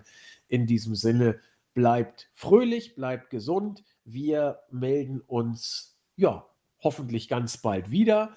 Versprechen mache ich nicht, aber eins sei gesagt, wenn der Live-Podcast als nächstes, das nächste Mal kommt, kriegt ihr wieder ein paar Tage vorher natürlich eine Ankündigung auf der Startseite. Und ansonsten werden Christian und ich irgendwie die Stellung halten und freuen uns auf euch beim nächsten Mal. Bis dann. Tschüss. Ciao.